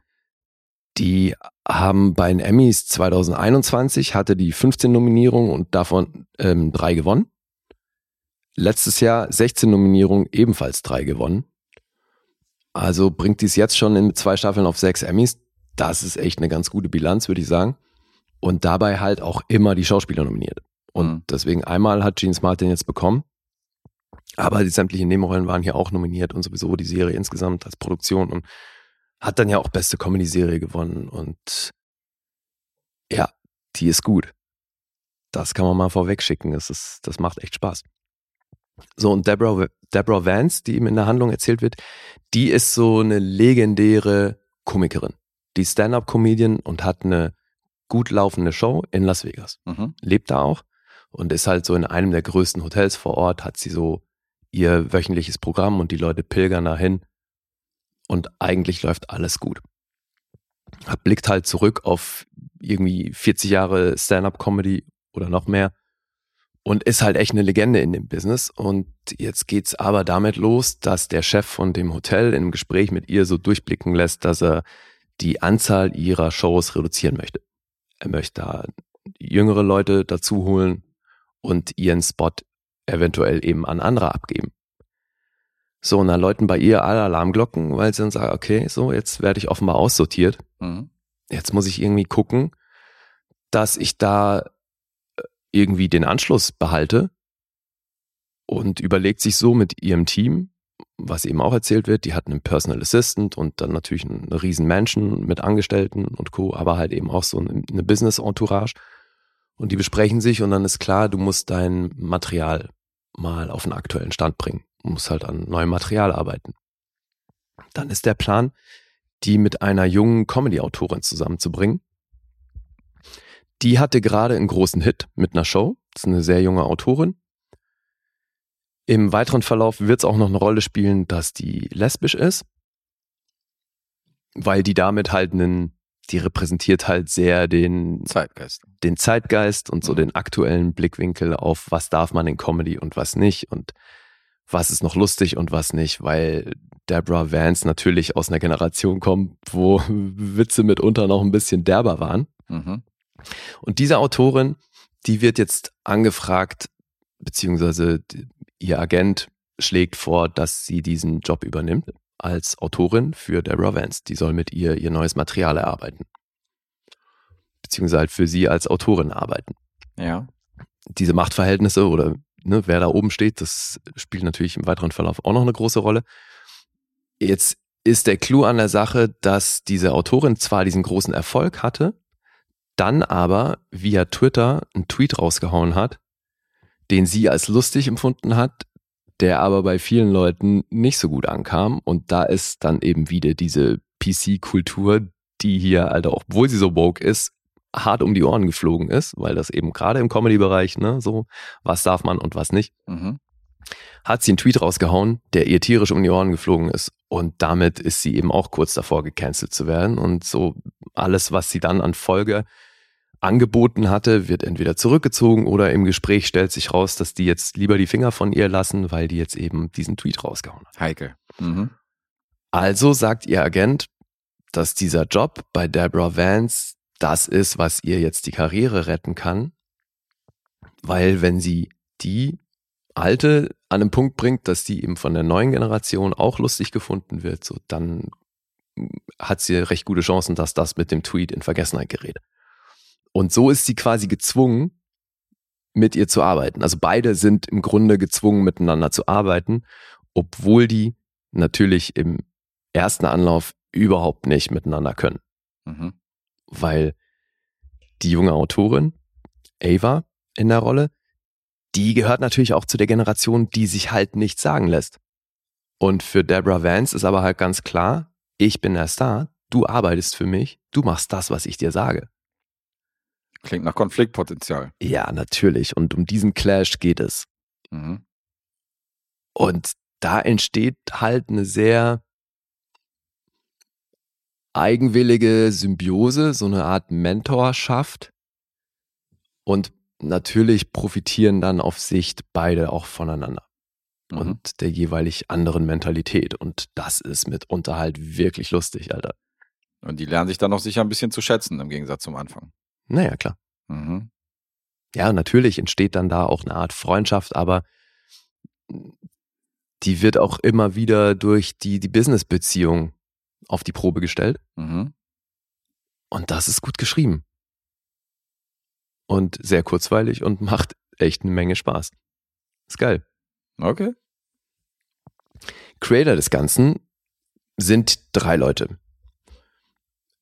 Das Ehepaar Lucia Agnello und Paul W. Downs, die haben schon zusammen bei Broad City gearbeitet. Da waren die schon als Producer zugange. Girls Night Out ist auch so ein Ding, was ich mir auch kurz angeguckt habe, fand ich nicht so geil, aber Broad City habe ich ja hier schon mal gebracht. Mochte ich ja sehr. Hm. Und die machen als Ehepaar eben immer wieder was zusammen. Also so auch beide als Autoren. Sie noch macht noch ein bisschen mehr als er. Er ist nämlich parallel auch noch Schauspieler und spielt hier auch mit. Paul W. Downs spielt nämlich auch den Agenten von Ava.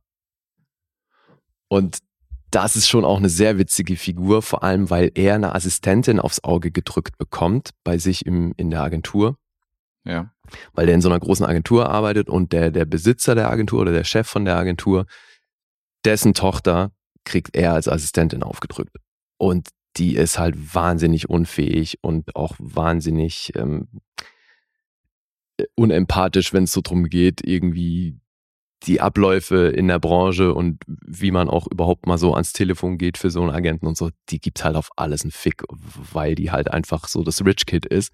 Hm. Und da, das sorgt schon auch für sehr viele lustige Situationen. Ja. Also er ist eben ihr Agent. Natürlich permanent am struggeln, weil sie natürlich sehr oft an den Punkt kommt, wo sie keinen Bock mehr auf diese Zusammenarbeit hat. Mhm. Er aber natürlich nicht nur davon profitiert, wenn sie das machen würde, sondern er auch irgendwie den Nutzen darin sieht, dass sie damit ihre Karriere so ein bisschen beflügelt.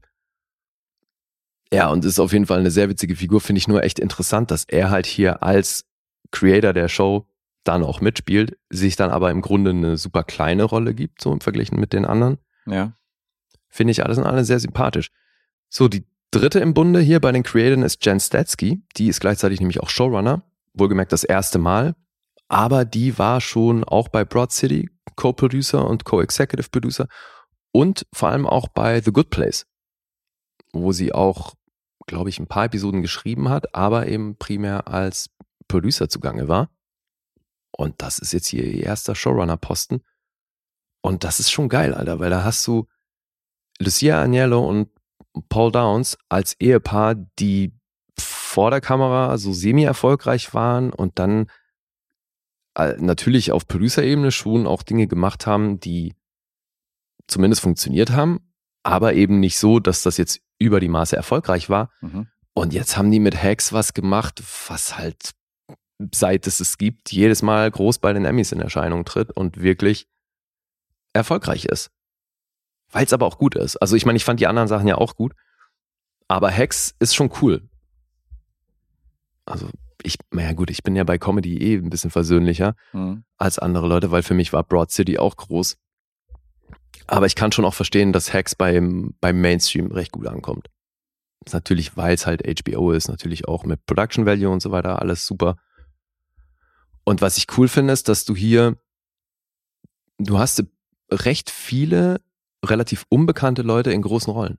Also Gene Smart ist mit Abstand die bekannteste. Mhm. Dann hast du der Typ, der, der Hotelbesitzer, der mit ihr dieses Ding hat, die kennen sich seit Jahrzehnten, die arbeitet da schon ewig, aber jetzt sagt er eben so langsam, hey, ähm, ich muss da noch andere Leute reinbringen, weil ich habe das Gefühl, du machst immer das Gleiche und dein Publikum wird auch weniger und so. Der wird von Christopher McDonald gespielt, den man ja aus dem Fernsehen schon aus vielen Sachen kennt. Mhm. Aber ansonsten hast du hier halt wirklich durch die Bank weg recht unbekannte Leute. Also ich meine, gerade die zweite weibliche Hauptrolle, Ava, und das ist ja, es geht wirklich im Fokus um die beiden. Die wird von Hannah Einbinder gespielt. Das ist ihr vierter Credit. Frisches Gesicht, also, ja. Alter, die hat einen Kurzfilm gedreht, dann eine Episode von einer Serie, dann hat die 2021 in North Hollywood, ich weiß nicht, ob du den kennst, so ein, Skater, so ein Skaterfilm. Mhm. Da hatte sie in einer Szene, spielt sie Waitress, ist halt original einfach die Kellnerin in einer Szene. Alter, und jetzt hat sie zwei Emmy-Nominierungen. Die hat gefeiert bestimmt, als sie die Rolle gekriegt hat. Ja, vor allem als das Ding dann produziert wurde und erfolgreich war, Mhm. weil nach drei Credits, die keiner mitbekommen hat, bist du plötzlich die mit den zwei Emmy-Nominierungen, Alter. Also Da sind ein paar Türen offen. super geil. Freue mich sehr für die und die macht das auch grandios. Mhm. Es, es spielt sie echt gut. Ja, auch nicht groß bekannt ist Carl Clemens Hopkins. Der spielt den Personal Assistant von Deborah namens Marcus.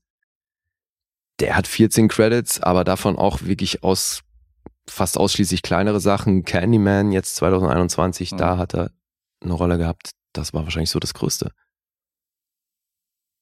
Ja, aber das war's auch schon. Also ansonsten hast du hier wirklich keine namhaften Leute, außer vielleicht eben mal in der einen oder anderen Szene, weil die erzählen ja auch Vegas und die damit verbundenen Stars Mhm. und so.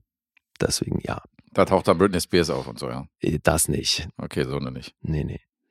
Woran liegt es denn eigentlich, dass du äh, manche Serien, bei manchen Serien abwartest, bis die komplett abgedreht sind, bis alle Staffeln da sind, bevor du die rezensierst? Und dann gibt es andere Serien, wo du sagst, ach komm, jetzt zweite Staffel, ich mach mal. Oder nach einer Staffel, ich rezensiere mal. Das ist ja mal so, mal so. Äh, Völlig random. Das hat kein bestimmtes System. Nee, Okay? da gibt's kein System, das manchmal vergesse ich dann auch schlichtweg, dass ich über die noch nicht gesprochen habe. Mhm. Wie jetzt in diesem Fall. Ach so. Ja. Hättest du praktisch nach der ersten Staffel schon rezensieren können. Hätte ich eigentlich machen können, ja. Okay.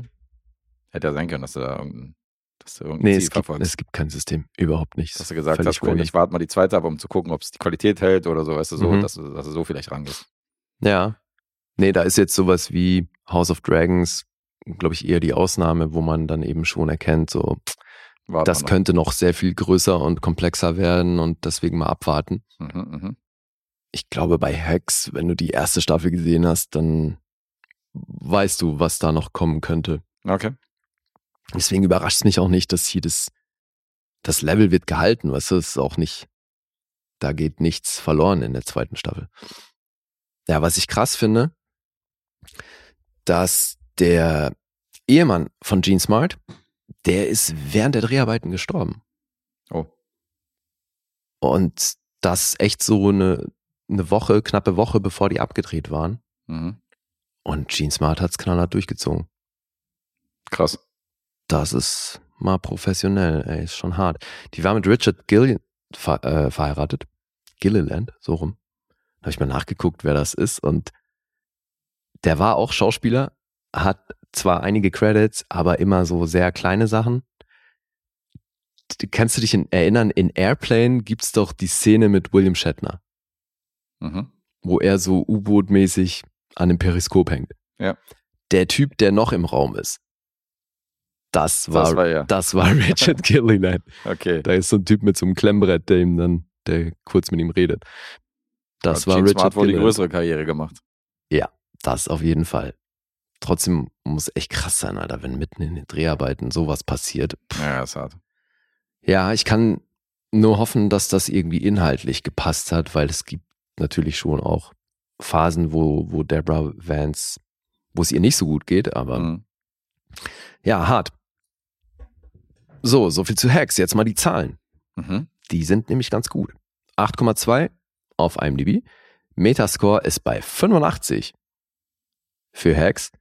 Auf Rotten Tomatoes, das ist so krass, die Zahlen für die erste und die zweite Staffel, ich hab's mir angeguckt, sind identisch. Du hast von der Kritik eine 100% Empfehlung, Mhm. im Schnitt eine 8,3, vom Publikum 87% Empfehlung, 4,3 im Schnitt. Beide Staffeln, okay, krass. Und das auf beide Staffeln, ja, da hat sich mal so gar nichts verändert. Aber auch nicht gefallen. Muss man mal von der Warte sehen. Hat die Qualität gehalten. Ja, das meinte ich ja eben. Mhm. Hört sich gut an. Ich hab, äh, ich hab da Bock drauf. Ja, musst du unbedingt mal reingucken. Mhm. Klingt nach einer interessanten Prämisse. Also Mhm. jetzt auch so diese Konstellation nimmst halt ein Oldschool, das hatte man ja schon bei diesen äh, Buddy-Komödien, wo so ein Kopf zusammengepackt wird, weißt du, mit so einem, so ein älterer Erfahrener, mit so einem Jungen, der halt so ein Hitzkopf ist und der ganz anders an irgendwie die Sachen rangeht. Na klar. Das ist ja so ein bisschen so, und Dieser- dann hast du eine ganz eigene Dynamik, die sich dann entwickelt. Dieser Generationen-Clash, das, Das ist ist nicht neu. auf gar keinen Fall neu. Ja. Aber diese, diese Prämisse, das über, über Comedy aufzuziehen Mhm. und da eine Schnittmenge zu finden zwischen den Generationen, das finde ich sehr interessant. Und so ein bisschen auch die neue Thematik jetzt mit reinzubringen, mit Cancel Culture und so ist natürlich auch Total. Äh, am Puls der Zeit. Ja, und vor allem das über eine Figur zu erzählen, die halt so Louis C.K.-mäßig äh, sehr dreckigen Humor Ja. hat. Und das ist schon cool. Und die, äh, auch hier wieder, die schaffen's, weil jetzt steht hier im Genre halt auch Comedy und Drama. Und ich glaube, das ist immer so, wenn es eine Comedy-Serie schafft, auch emotionale Momente zu erzählen oder Momente, die dir irgendwie ans Herz gehen Mhm. ich glaube, dann steht da auch immer Drama mit drin. Weil das ist hier schon auch so, ne? Die, die, das Leben von Deborah Vance wird so ein bisschen aufgedröselt. Die hat auch eine Tochter noch. Fuck, die habe ich jetzt gar nicht erzählt. Ah ja, dürft ihr euch angucken. Und zu der sie natürlich auch ein schwieriges Verhältnis hat. Und da gibt's dann natürlich auch ein bisschen eine Aufarbeitung und so. Und da schaffen sie es halt wirklich eben auch, wie andere gute Comedy-Serien, Momente zu schaffen, die dir echt ans Herz gehen. Mhm. Und das ist echt cool. Und ja, das ist für mich jetzt wahrscheinlich kein Rick and Morty, aber das ist auf jeden Fall eine, eine, eine große Empfehlung. Ja, weil, will damit sagen, ich bin hier nicht bei 10. Das kann ich verraten, glaube ich. Ja, okay. Aber Da das hätte hättest du ich jetzt- wahrscheinlich eh nicht gedacht, ne? Nee, ich bin, ähm, also ich bin mindestens bei einer 8, das kann ich verraten, aber ich äh, mit Potenzial, dass du da noch ein bisschen höher bist. Insofern sage ich eine 8,5. Das ist richtig. Ist richtig? Mhm. Cool. So, war das jetzt einfach? Was heißt einfach? Nur weil ich es erraten habe, es heißt noch nicht, dass es einfach war. Oh, also, ja. Ich will dir auch kein Kompliment abbringen, um Gottes Willen. Echt. Okay, I'm bad at talking, but for you, anything. Pass du lieber auf, ich habe was gelernt. The only message in that movie is that every problem in life can be solved by kicking. Und du sitzt mir gegenüber, Freundchen. Also Ah, okay. Vorsicht, Könnte gefährlich werden, ja? könnte gefährlich werden mit dem Mm, Kick. Okay, okay. So, gut, dann mache ich mal weiter. Jetzt bin ich mal gespannt.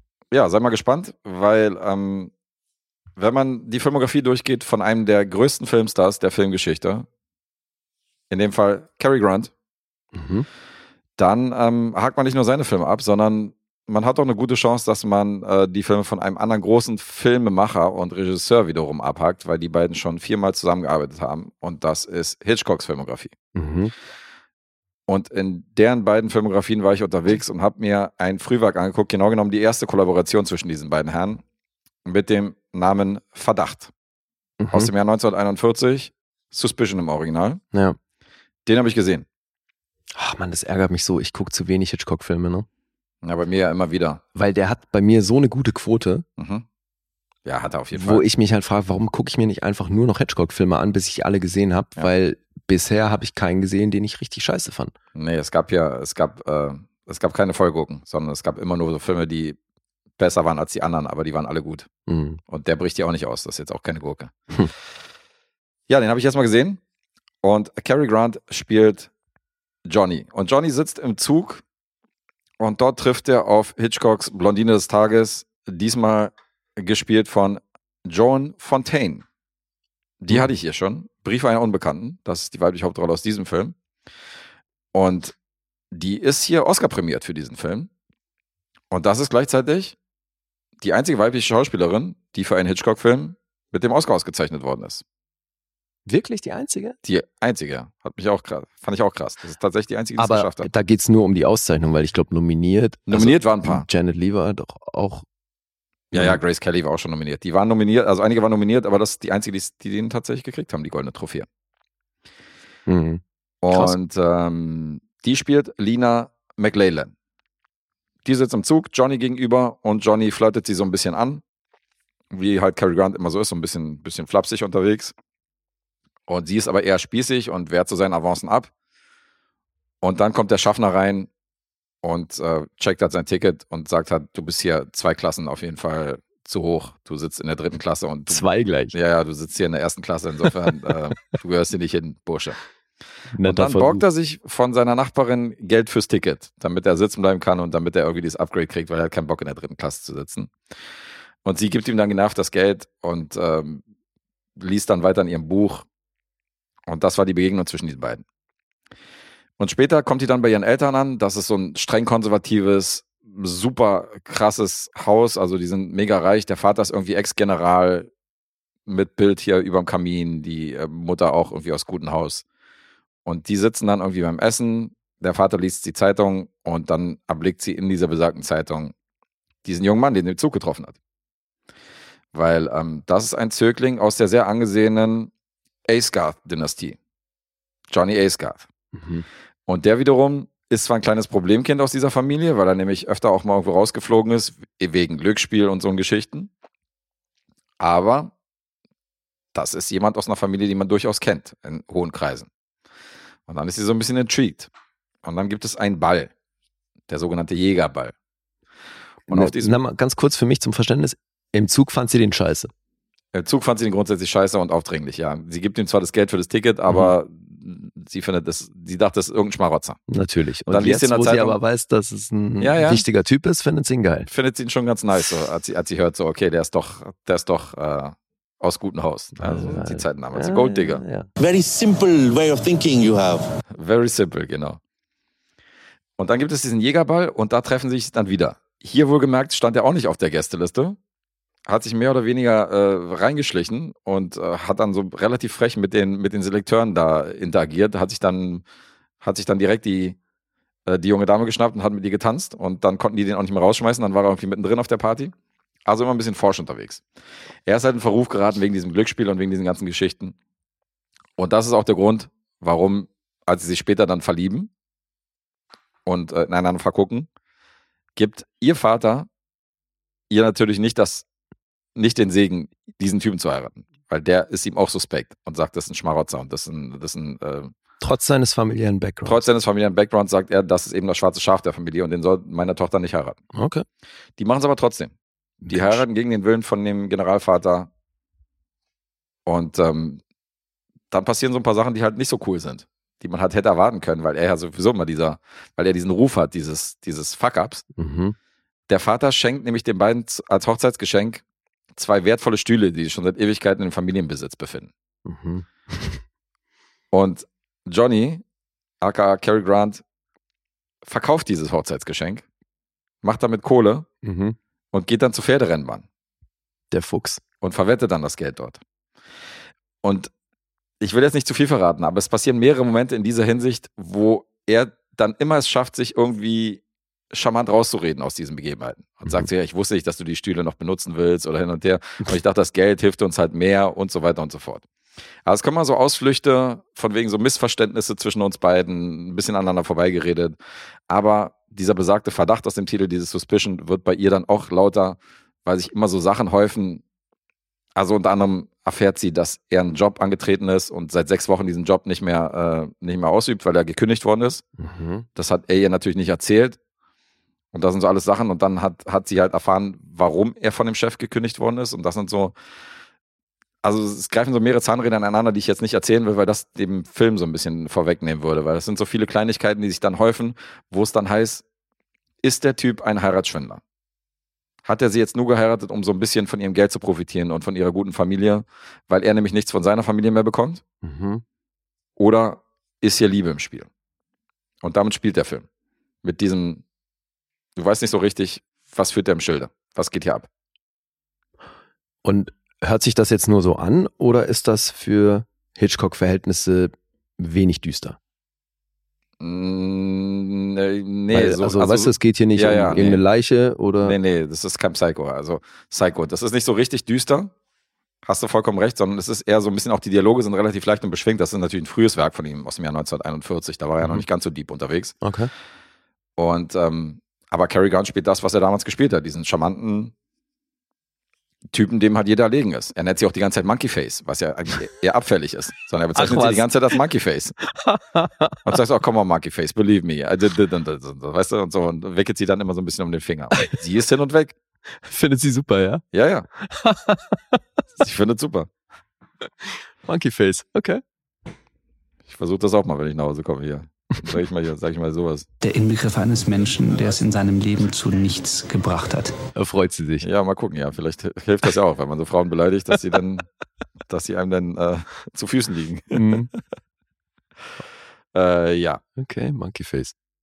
Und es gibt so Momente, die halt, ähm, ja, die dann so kippen, wo es dann so, also so, so ein Moment zum Beispiel, wo er versucht, also ich, will- nee, ich will es einfach nicht erzählen. Es gibt so einen Moment, den du halt deuten könntest als spannend, Mhm. als von wegen als dramatisch, aber der sich dann so auflöst von wegen als, nee, nee, war nur so ein, äh, war nur so ein, war nur eine Geste oder so, oder war nur eine Bewegung, die halt dramatisch aussah. Okay. Und damit spielt der Film halt so ein bisschen. Und es gibt natürlich auch wieder so ein Finale, was du schon aus seinen späteren Filmen auch kennst, aus äh, Der unsichtbare Dritte, so eine Autofahrt an der Klippe und so.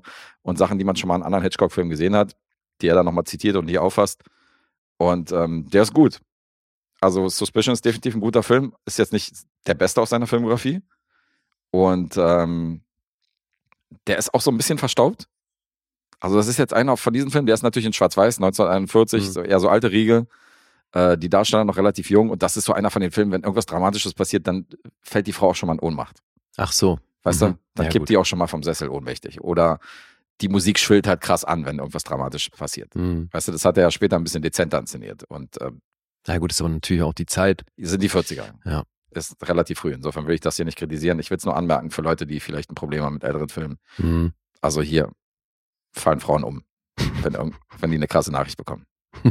Ich habe jetzt wenig, also 2023 sehe ich wenig Mädchen, die an der Bushaltestelle umfallen, irgendwie, weil die eine krasse SMS kriegen oder so und ohn- ohnmächtig werden. Hat man hier nicht so oft. Habe hab ich nicht so oft erlebt. Nee, dann macht schon fast Schlagzeilen. Definitiv. Äh, geht 99 Minuten und ähm, ist auch hier wieder ein sehr sehenswerter Film aus Hitchcocks und Cary Grants Filmografie. Mhm. Ist ja super interessant, weil das war schon einer der Filme, wo er, wo Cary Grant sich von dem Studiosystem gelöst hat, weil der hatte ja die Eier, als einer der ersten großen Filmstars zu sagen, ich kaufe mich raus aus meinem Vertrag mit einem Mhm. festen Studio, weil damals waren die alle an ein Studio gebunden. Ja. Als der nämlich ausgeliehen wurde an verschiedene Studios und gemerkt hat, okay, irgendwie machen die viel, viel interessantere Sachen als mein Studio. Wie komme ich jetzt hier raus? Wie kann ich mir selber die Sachen aussuchen? Und der hatte den Star-Status tatsächlich sich erlauben zu können, ich kaufe mich selbst hier raus und bin äh, Freelancer und Mhm. arbeite für alle Studios, auf die ich gerade Bock habe zu arbeiten. Und äh, suche mir meine Projekte aus. Da war Cary Grant maßgeblich äh, ganz vorne mit bei, bei dieser, bei dieser Geschichte. 1941. Das ist halt schon so lustig, oder? Dass diese Schauspieler, obwohl die die krassesten Stars waren schon damals, Mhm. Trotzdem in so krassen Knebelverträgen mit den Studios waren. Ja, schon hart. Also, dass die auf der einen Seite halt irgendwie wirklich ganz billige Angestellte sind, wenn Ja, das so war willst, wirklich nur Angestellte. Ja. aber in der Außenwahrnehmung halt die krassesten Stars. Ja. Und das ist schon lustig, ne? Wie, So ein bisschen wie der Fußballtransfer. So ab und zu werden sie mal ausgeliehen, weißt du, für, Ja, mal, genau. für, für mal ein paar Wochen Ja. und dann kommen sie wieder zurück. halt einfach angestellt beim Studio. Und das Ja. ist schon krass. Also da sind wir natürlich weit gekommen. Ja, das stimmt. Das äh, läuft mittlerweile ein bisschen anders. Das hat sich dann gelöst. Ja, ich würde zu den Punkten überleiten, wenn das fein für dich ist. Ja, klar. IMDb ist bei einer 7,3. Mhm. Er hat einen recht guten Metascore von 83. Oh. Rotten Tomatoes 97% Empfehlung, 7,8 Durchschnitt. Mhm. 3,8 gibt's vom Publikum, Letterboxd. 3,5 für den Film. Verdacht. Suspicion. Okay. Ich sag, du bist bei 8. Ja. Das klang auch nicht schwer. Ich bilde mir auch ein, dass das einfach war. Ich bilde mir auch ein, dass das einfach war. Siehst du, so kann man nämlich, so kann man auch reagieren. Ah ja.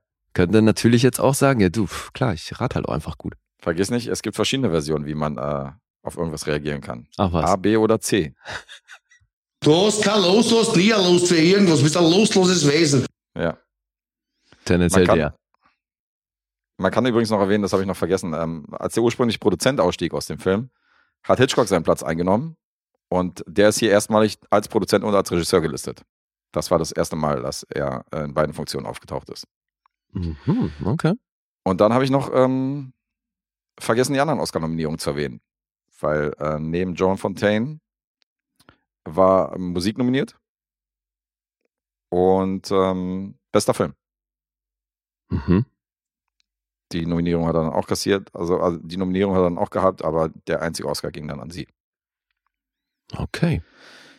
So viel zu Suspicion. Alright. Und jetzt wieder gemeinsame Filme. Jetzt wieder gemeinsame Filme. Grüße an Atombomb. Jetzt beglücken wir die österreichischen Zuhörer. Da haben wir nochmal auch einige auf jeden Fall auf dem auf der anderen Seite, die uns da hören, da über, über die Landesgrenze hinaus. Mhm. Schönen Gruß nach da. Ja. Und ähm, Siehst du, ich hätte schon fast mit dem Sample übergeleitet. Da kamst du nochmal mit Hitchcock. ja, mach mal. Ja, ich hab's doch schon gedrückt. Nochmal. Du hast kein Los, du hast nie ein Los für irgendwas. Du bist ein losloses Wesen. So, ja, der passt natürlich super. Weil äh, der Atombomb, selbst österreichischer Mitbürger, hat sich den Film Der Bockerer gewünscht aus dem Jahr 1981. Aber nicht, dass du jetzt schon wieder irgendwelche Bayern in andere Regionen verfrachtest, ja? Nee, nee, das- Bist du sicher? Atombomb hat mich so angeschissen, dass ich ihn mal nach, oder weiß nicht, wen ich nach Bayern verfrachtet habe, dass ich das nie wieder mache. Und äh, ab jetzt, Hast gut recherchiert. ab jetzt ja? weiß ich genau, wer ist, wer ist Bayer und wer ist Österreicher. Das ist jetzt, werfe ich nicht mehr in einen Topf, um Gottes Willen. Okay. Nur mit den Schweizern bringst du das noch ein bisschen durcheinander, ja? Ja, ja, kann passieren. Mhm. So bisschen Kollateralschäden gibt's immer. Der Regisseur war Franz Antel.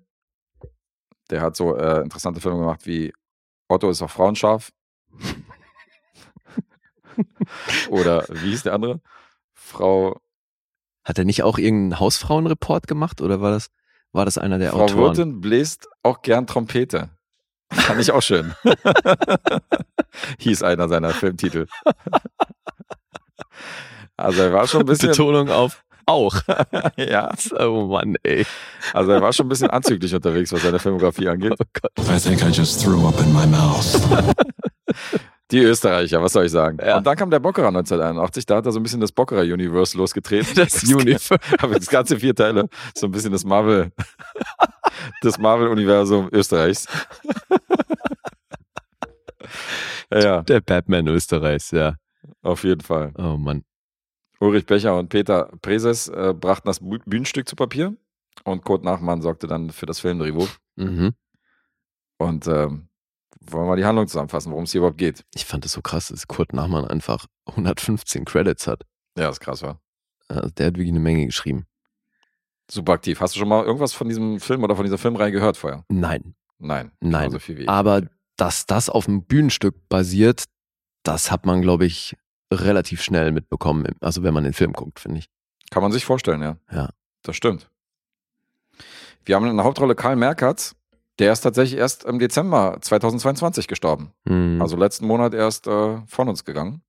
ja. Und der ist definitiv eine Größe in Österreich. Also alleine durch diese Rolle hat er sich äh, schon ziemlich unsterblich gemacht. ja, nicht nur in Österreich, der, ne? der hat mit dem Film hat er ja auch einen deutschen Filmpreis gewonnen. Stimmt, den deutschen Filmpreis hat Ja. er auch gekriegt. Aber der ist allgemein als österreichischer Schauspieler wird er schon, wird er schon ganz oben genannt von vielen. Und ähm, der hat für die Österreicher auch eine sehr populäre Figur mit dem, mit dem Bockerer äh, mit Leben gefüllt. Mhm. So, wer ist Karl Bockerer? Karl Bockerer ist ein einfacher Mann in Wien zu Zeiten des Zweiten Weltkriegs. Er hat eine Fleischerei und ist auch besonders stolz auf seinen leckeren Leberkäse, können wir an der Stelle erwähnen. Natürlich. Den preist er an, wo es nur geht. Und er versteht einfach nicht, warum er seinen Kartenkumpel Rosenblatt nicht mehr die Hand geben darf. Und er plötzlich, Rosenblatt plötzlich abreisen mu muss. Und er versteht auch nicht, warum sein Sohn plötzlich für den Mann mit dem Bärtchen in die Uniform schlüpft und dem jetzt dient. Und, äh, und warum die Beamten plötzlich seinen Nachbarn drangsalieren. Und ähm, warum Bockerer an seinem Geburtstag, nämlich am 20. April, seinen Laden nicht aufmachen darf und sein Geschäft nicht aufschließen darf. Weil die Polizisten dann sagen, nee, heute ist ein Feiertag, du darfst heute deinen Laden nicht aufmachen. Und das, das sind so alles Sachen, das geht ihm nicht so richtig in den Kopf rein. Ja. Und mit dieser stoischen Naivität wird er dann irgendwie zum Störfaktor der Nazis, die da so die Straßen patrouillieren und äh, landet dann auch bei einem Stasi-Offizier, der von Dr. Brinkmann himself gespielt wird, von Klaus-Jürgen Wusso. Fand ich schon auch interessant. ja, Mann. Und ähm, der macht, also er macht jetzt nicht so viel, dass die Nazis jetzt so ihn als absoluten Erzfeind äh, irgendwo auf dem Scheiterhaufen sehen wollen. Aber er ist schon so, dass er den auf den Sack geht, kann man an der Stelle sagen. Er wird so ein bisschen unfreiwillig zum Revoluzer gegen die Nazis. Ja, ja, unfreiwillig, ja, durch seine Naivität, ne? Also, wie du schon gesagt hast, er hat eben eine sehr einfache Sicht auf die Welt Ja, und scheint entweder nicht zu verstehen oder komplett zu ignorieren, was politisch gerade abgeht, weil wir befinden uns in den 30ern und ja, die Nazis kommen gerade hoch. ja, aber er sagt sich so, was habe ich denn mit Polen zu tun oder mit Russland und so, weißt du, das ist doch Ja. ganz woanders so. Warum, warum muss ich jetzt hier Einbußen machen und so. Ja, ja, weil, weil die, die der Partei angehörig sind oder bei der ganzen Sache aktiv mitmachen, ihm halt auch immer wieder sagen, du wirst hier beschützt und das passiert alles fürs Vaterland und so. Mhm. Und er sieht das halt alles eher relativ weit weg. Richtig. Ja, und so stolpert er sich völlig naiv durch all diese Jahre, weil die erzählen nicht nur die, den Beginn des Zweiten Weltkriegs, sondern das geht, glaube ich, inhaltlich bis danach. Mhm. Also unmittelbar danach. Ja. Dann gibt's ja noch einen zweiten und eben bis zum vierten Teil, meinst du, ne? Naja, ich weiß gar nicht, wie die Zeitsprünge jetzt zwischen den Teilen sind oder wo die sich jetzt, also wie, weil ich meine, der vierte ist, glaube ich, irgendwann in den, in den 90ern oder so gedreht worden. Also da sind ja schon wirklich ein paar Jahre dazwischen. Mhm. Also was da für eine Geschichte erzählt wird, das kann ja nicht mehr der Weltkrieg sein. Nee, also zumal eben, der Weltkrieg ist ja schon mit dem ersten Teil abgehandelt. Eben. Ja, also er hat das Herz natürlich am rechten Fleck. Das bekommt man hier schon mit, aber logisch. Also er ist ein bisschen naiv und versteht nicht, was um ihn rum abgeht. Und das ist so ein bisschen die Story von dem Film. Dass er nicht wahrnehmen will, warum er nicht mit bestimmten Leuten mehr Karten spielen kann, wie sonst immer jeden Montag oder so. Ja, und ich glaube, das muss man schon so ein bisschen wie ein Märchen betrachten oder nicht ein Märchen, aber man darf es halt nicht. Das ist ein bisschen die Forrest Gump Story, oder so? Ja, so also, der Tor, der. Ich, mich hat das sowieso an ganz vieles erinnert, so auch das Leben ist schön oder so. Hm. Ja, Forrest Gump, im Endeffekt auch ein bisschen eine, eine Comedy-Variante von Schindlers Liste. Also es ist schon irgendwie. Darauf hat die Welt gewartet. Da kam die Österreicher um die Ecke, haben endlich eine Com- Comedy-Variante von dem noch nicht erfundenen Schindlers Liste gemacht. äh, vielleicht hat Schindlers Liste einfach mal eine ernste Variante von dem Bockerer gedreht. Das wäre ja die richtige Reihenfolge. Oder so, ja. okay. Nein, aber ich habe da jedenfalls vieles drin gesehen, weil das gab's ja schon auch des Öfteren. Und Hm. so wie, so naiv wie er sich hier durchstolpert, also wenn du das realistisch betrachtest, der wäre bei spätestens der zweiten Situation, in die er gerät, wäre der halt einfach erschossen worden. Also so jemand, der so Ja. aufmüpfig gegenüber dem Nazi-Regime ist, der hätte es nicht weit gebracht. Also Österreicher hin oder her, der Typ wäre sofort entsorgt worden. Ja, naja, aber er versucht ja auch halbherzig immer die Regeln zu befolgen. Stichwort Flagge und so, weißt du? Ja, ja, er aber allein, aufzuhängen? das allein sind ja alles Momente. Also ist ja nicht so, dass er sich jetzt. Digga, du willst mir nicht erzählen, wenn du im Büro von einem Gestapo ähm, Offizier sitzt Hm, und den anschreist, dass du da lebend rauskommst. weiß ich nicht. Das Also- ist Ein Dr. Brinkmann. er rettet ja auch Leben. Naja, In der aber Serie. also ich glaube, das ist schon auch so ein bisschen mitunter der, der Charme des Films. Es hat so ein bisschen was Satirisches, oder? Diese, diese Prämisse. Total. Dass, er- dass halt eben nicht, dass nicht dieses krasse Drama wird. Und dass man sich um ihn ja auch nicht nie wirklich Sorgen machen muss, sondern dass Mhm. er ja so ein bisschen der naive Spiegel der Gesellschaft oder für den Zuschauer so das Sprachrohr darstellt, weil um ihn rum eben Leute abtransportiert werden, umgebracht werden, sonst was. Und das ja aber auch zu keinem Zeitpunkt irgendwie eine Tragik erreicht, weil es eben so ein bisschen eine satirische Aufarbeitung des ganzen Themas ist. Das ist wahrscheinlich die Avatar-Thematik, die du vorhin aufgemacht hast. Du machst ja nicht Sorgen um den Bockerer, weil du ja weißt, dass er im Bockerer Cinematic Universe ja auch noch weitere Sequels drehen wird. Zweiten, dritten, vierten. Insofern ist ja klar, dass er den ersten Teil überlebt und dass er dann nicht, äh, Nee, ich finde, nicht umkommt. das hat gar nicht mal so viel damit zu tun, dass man weiß, dass da noch was kommt, sondern eher so damit, dass er als Figur so eigenständig ist, Ja. dass ich weiß gar nicht, mir fehlen so ein bisschen die Worte dafür. Weißt du, weil die Handlung um ihn rum ist ja eher so das, was man kennt und er ist da irgendwie so eine außenstehende Figur, obwohl er mittendrin steht, Hm. ist so sein Blick und seine Kommentare auf die Situation. Die sind ja nicht, wie gesagt, wenn du die äh, real so aufnehmen würdest, dann müsstest du die ganze Zeit fragen, warum wird der nicht auch abgeschoben? Suchst du das Wort hier? Ist ein cooler Typ, ne? Er hat doch hier Dingskrankheit, ne? Ist ja nicht so ein halber, ähm, ist ja nicht so ein bisschen so Antisemitismus. Antisemitismus. Ja, Antisemit, habe ich jetzt so halb. das ist es. Also im, im Grunde ist er ja nicht so viel besser als die anderen, er ist ja nur naiver. Ja, klar. Gut. Naja, er ist schon menschlicher, als, als manche andere da reagieren und so. Also er ist ja, er ist ja nicht so ein. Also er, wider, er widerstrebt sich oder widerstrebt sich ja diesen Regeln oder stellt sich dagegen nicht nur jetzt aus dem Grund, weil er naiv ist, sondern auch, weil er zu seinen Freunden steht. Unabhängig davon, ob ihm das Probleme bringt. Ja, Weißt du, das ist wiederum nicht so dieses. Nee, das verstehe ich schon. Und das finde ich, das Spannende an dem Film, finde ich, ist die Zeit, aus der er stammt. Mhm. Weil 81, da war einfach noch nicht viel mit PC.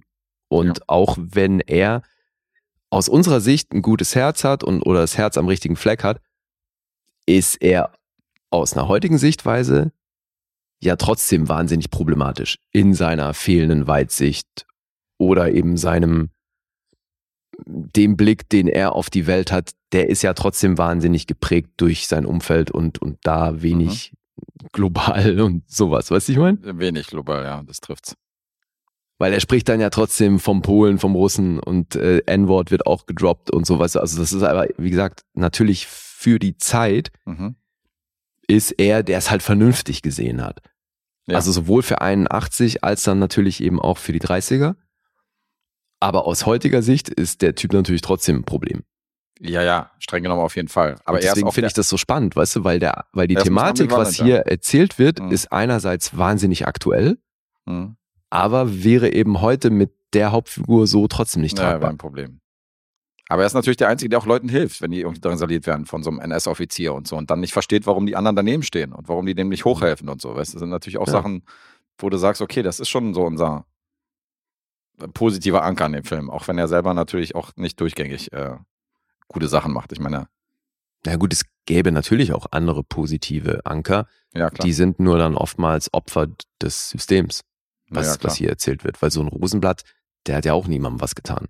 Ja, klar. Hm. Der ist dann aber halt der, der abgeschoben werden Der soll. ist der Jude, ja. Ja, wie fandst du es? Er war ein ziemlicher Ritt, Mhm. weil es eben diese Mischung aus ganz vielem ist. Es hat eben unweigerlich was von diesem Bühnenstück. Mhm. Es hat eben auch so ein bisschen was von Komödienstadel, aber eben eher so in die politisch-satirische Richtung. Mhm. Und dann ist das aber auch eben so ein bisschen Ekel Alfred Ja. auf Österreichisch. ja, eine nettere Version von ihm, aber ja, geht in die Richtung. Ja, aber schon. der macht ja seinem Namen trotzdem alle Ehre. Der Der, ist ja, ja wirklich, der Zeit ist rum, ja. permanent am Rumschreien und das war dann wiederum filmisch gesehen für mich so ein bisschen sehr anstrengend. Mhm. Dass ab einem gewissen Punkt schreit der nur noch rum. Das mag ich nicht. Nee, also wenn alle Dialoge geschrien werden, finde ich es halt irgendwann anstrengend. Mhm. Das kennen wir, ja. Punkte bei mir dann nicht so gut. Trotzdem fand ich das unterm Strich echt sehenswert und irgendwo auch sehr interessant. Mhm. Also erst recht ebenso als Produkt seiner Zeit. Ja. Da wäre dann auch mein kleiner Kritikpunkt. Also er hat schon diesen staubigen Fernsehfilm-Mief der 80er Ja, ja, Jahre. total, klar. So von der Inszenierung, von der Optik und Das so. meine ich bestenfalls als Fernsehfilm. Es ist eben eher, auch stellenweise fühlt sich eben an wie so ein bisschen, ja, Komödienstadel oder eben so, so ein Auf jeden Fall. Bauerntheater. Und ich hätte mir ein bisschen mehr Biss gerne gewünscht. Also er spricht die richtigen Themen an, aber er traut sich, ich habe das Gefühl, er traut sich nicht so richtig, äh, mal, so, mal so Sachen vorzulocken, wo man sagt, so, okay, das ist wirklich eine harte Szene oder das ist jetzt wirklich interessant oder wir sind im Zweiten Weltkrieg, sondern das schleift immer noch so ein bisschen an diesem Boulevardtheater vorbei, so dass du sagst, das ist nicht kritisch genug. Das wird zwar angerissen, Meinst du das ein- jetzt Gewaltdarstellung oder Naja, so, was zum so Beispiel seine oder so. Position angeht? Naja, oder jetzt so, dass man auch so die Schattenseiten sieht, so die Opfer und so. Letztendlich. Ja, ich glaube, das hat aber ich, viel viel, mit, wenn man sagt, so es, äh, es zerfällt ja schon alles in Wohlwollen irgendwie am Ende.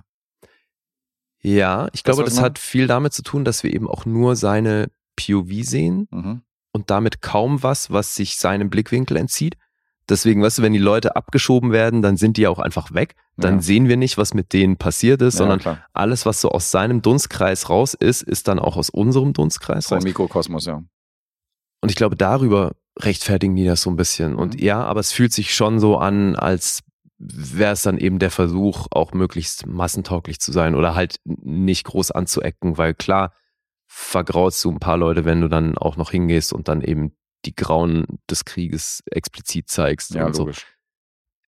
Das wollen die wahrscheinlich nicht. Das wäre, glaube ich, ein anderer Film. Mhm. Ich glaube schon, wie du schon eingangs gesagt hast, diese leichte Tonalität, die behält sich der Film ja bei bis zum Ende. Es, wird, obwohl wir hier uns im Zweiten Weltkrieg befinden, ist es zu keinem Zeitpunkt so tragisch, dramatisch, dass du hier irgendwie groß ähm, Emotionen aufbringst oder so, weil es Mhm. eben diese satirische Note jederzeit hat. Ja, das stimmt.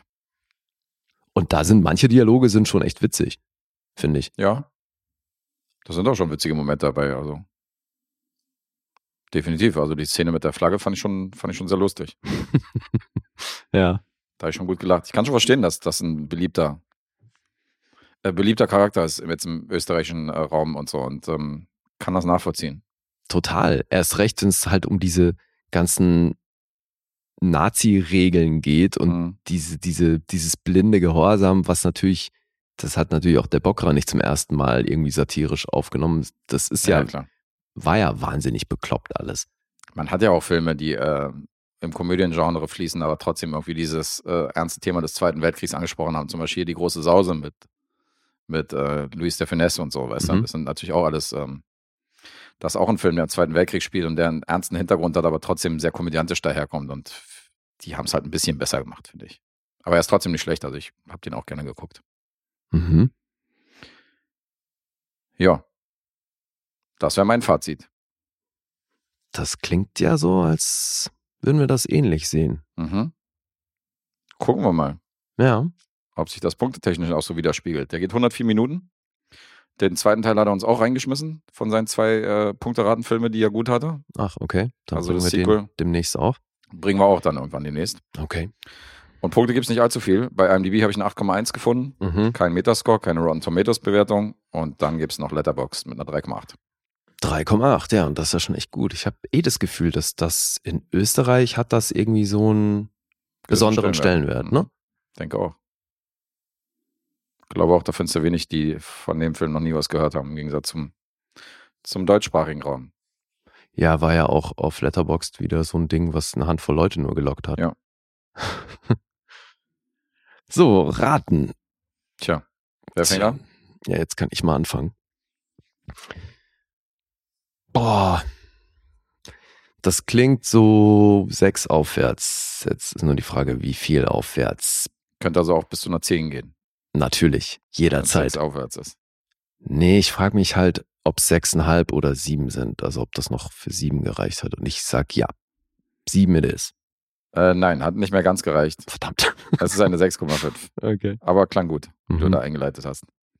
Ähm, Ja, das ist zumindest so in dem Bereich hörte sich das an. Ja, dich, dich äh, schätze ich tatsächlich so einen halben Punkt höher ein als mich. Insofern würde ich sagen, du, bei dir ist es noch eine 7. Bei mir ist eine sieben. Bei dir ist noch eine 7. ja. Ah, toll. ja, gut, ich wäre auch bei der 7, ohne dass ich jetzt, also wenn ich vorgelegt hätte, insofern hat sich jetzt nicht dran geändert. Ja, Nee, nee, ich 6,5, meinte aber trotzdem, trotzdem, also kann man schon machen, dem Bockerer. Mhm.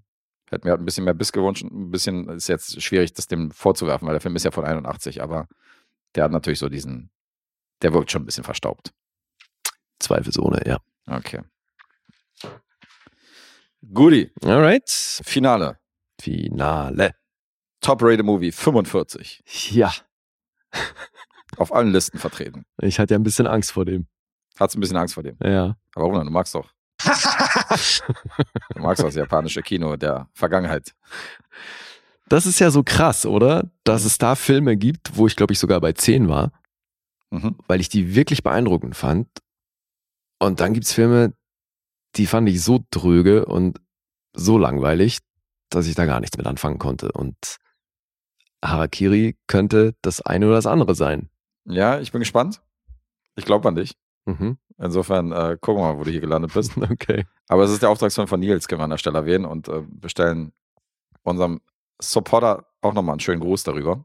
Auf jeden Fall, liebe Grüße. Und ich bin sehr froh, dass es der geworden ist, weil Guess mir ja unterstellen wollte, dass ich da was Falsches vorgelesen habe. Äh, ja, tatsächlich. das war aber Hast den nicht, Film erfunden. nee, das war aber nicht mein Fehler, weil Nils hat einfach mal ein, paar Buchstaben verschluckt und ich dachte, okay, das ist nicht der Film, den du vorgelesen hast und ähm, der hat einfach die letzten beiden Buchstaben unterschlagen und ich dachte, das wäre ein anderer Film. Ja, aber den bist, gibt's ja gar nicht. Bist du sicher, dass es den den nicht gibt? Also ich habe ihn nicht gefunden, Ich deswegen finde dir einen schwedischen Film, der da auf jeden Ja? Fall, der den der Haraki heißt. trägt. Okay. Haraki, ja, ja, ja. Über einen schwedischen Holzfäller, Mhm. der aufbricht, um die Welt zu entdecken. Okay. Harakiri. Seppuku. Aus dem Jahr 1962, wie gesagt, auf vielen Listen vertreten. Den haben wir jetzt gesehen und abgehakt. Und ich finde es ja spannend, dass der im Original Seppuku heißt Mhm. und der internationale Titel aber Harakiri ist.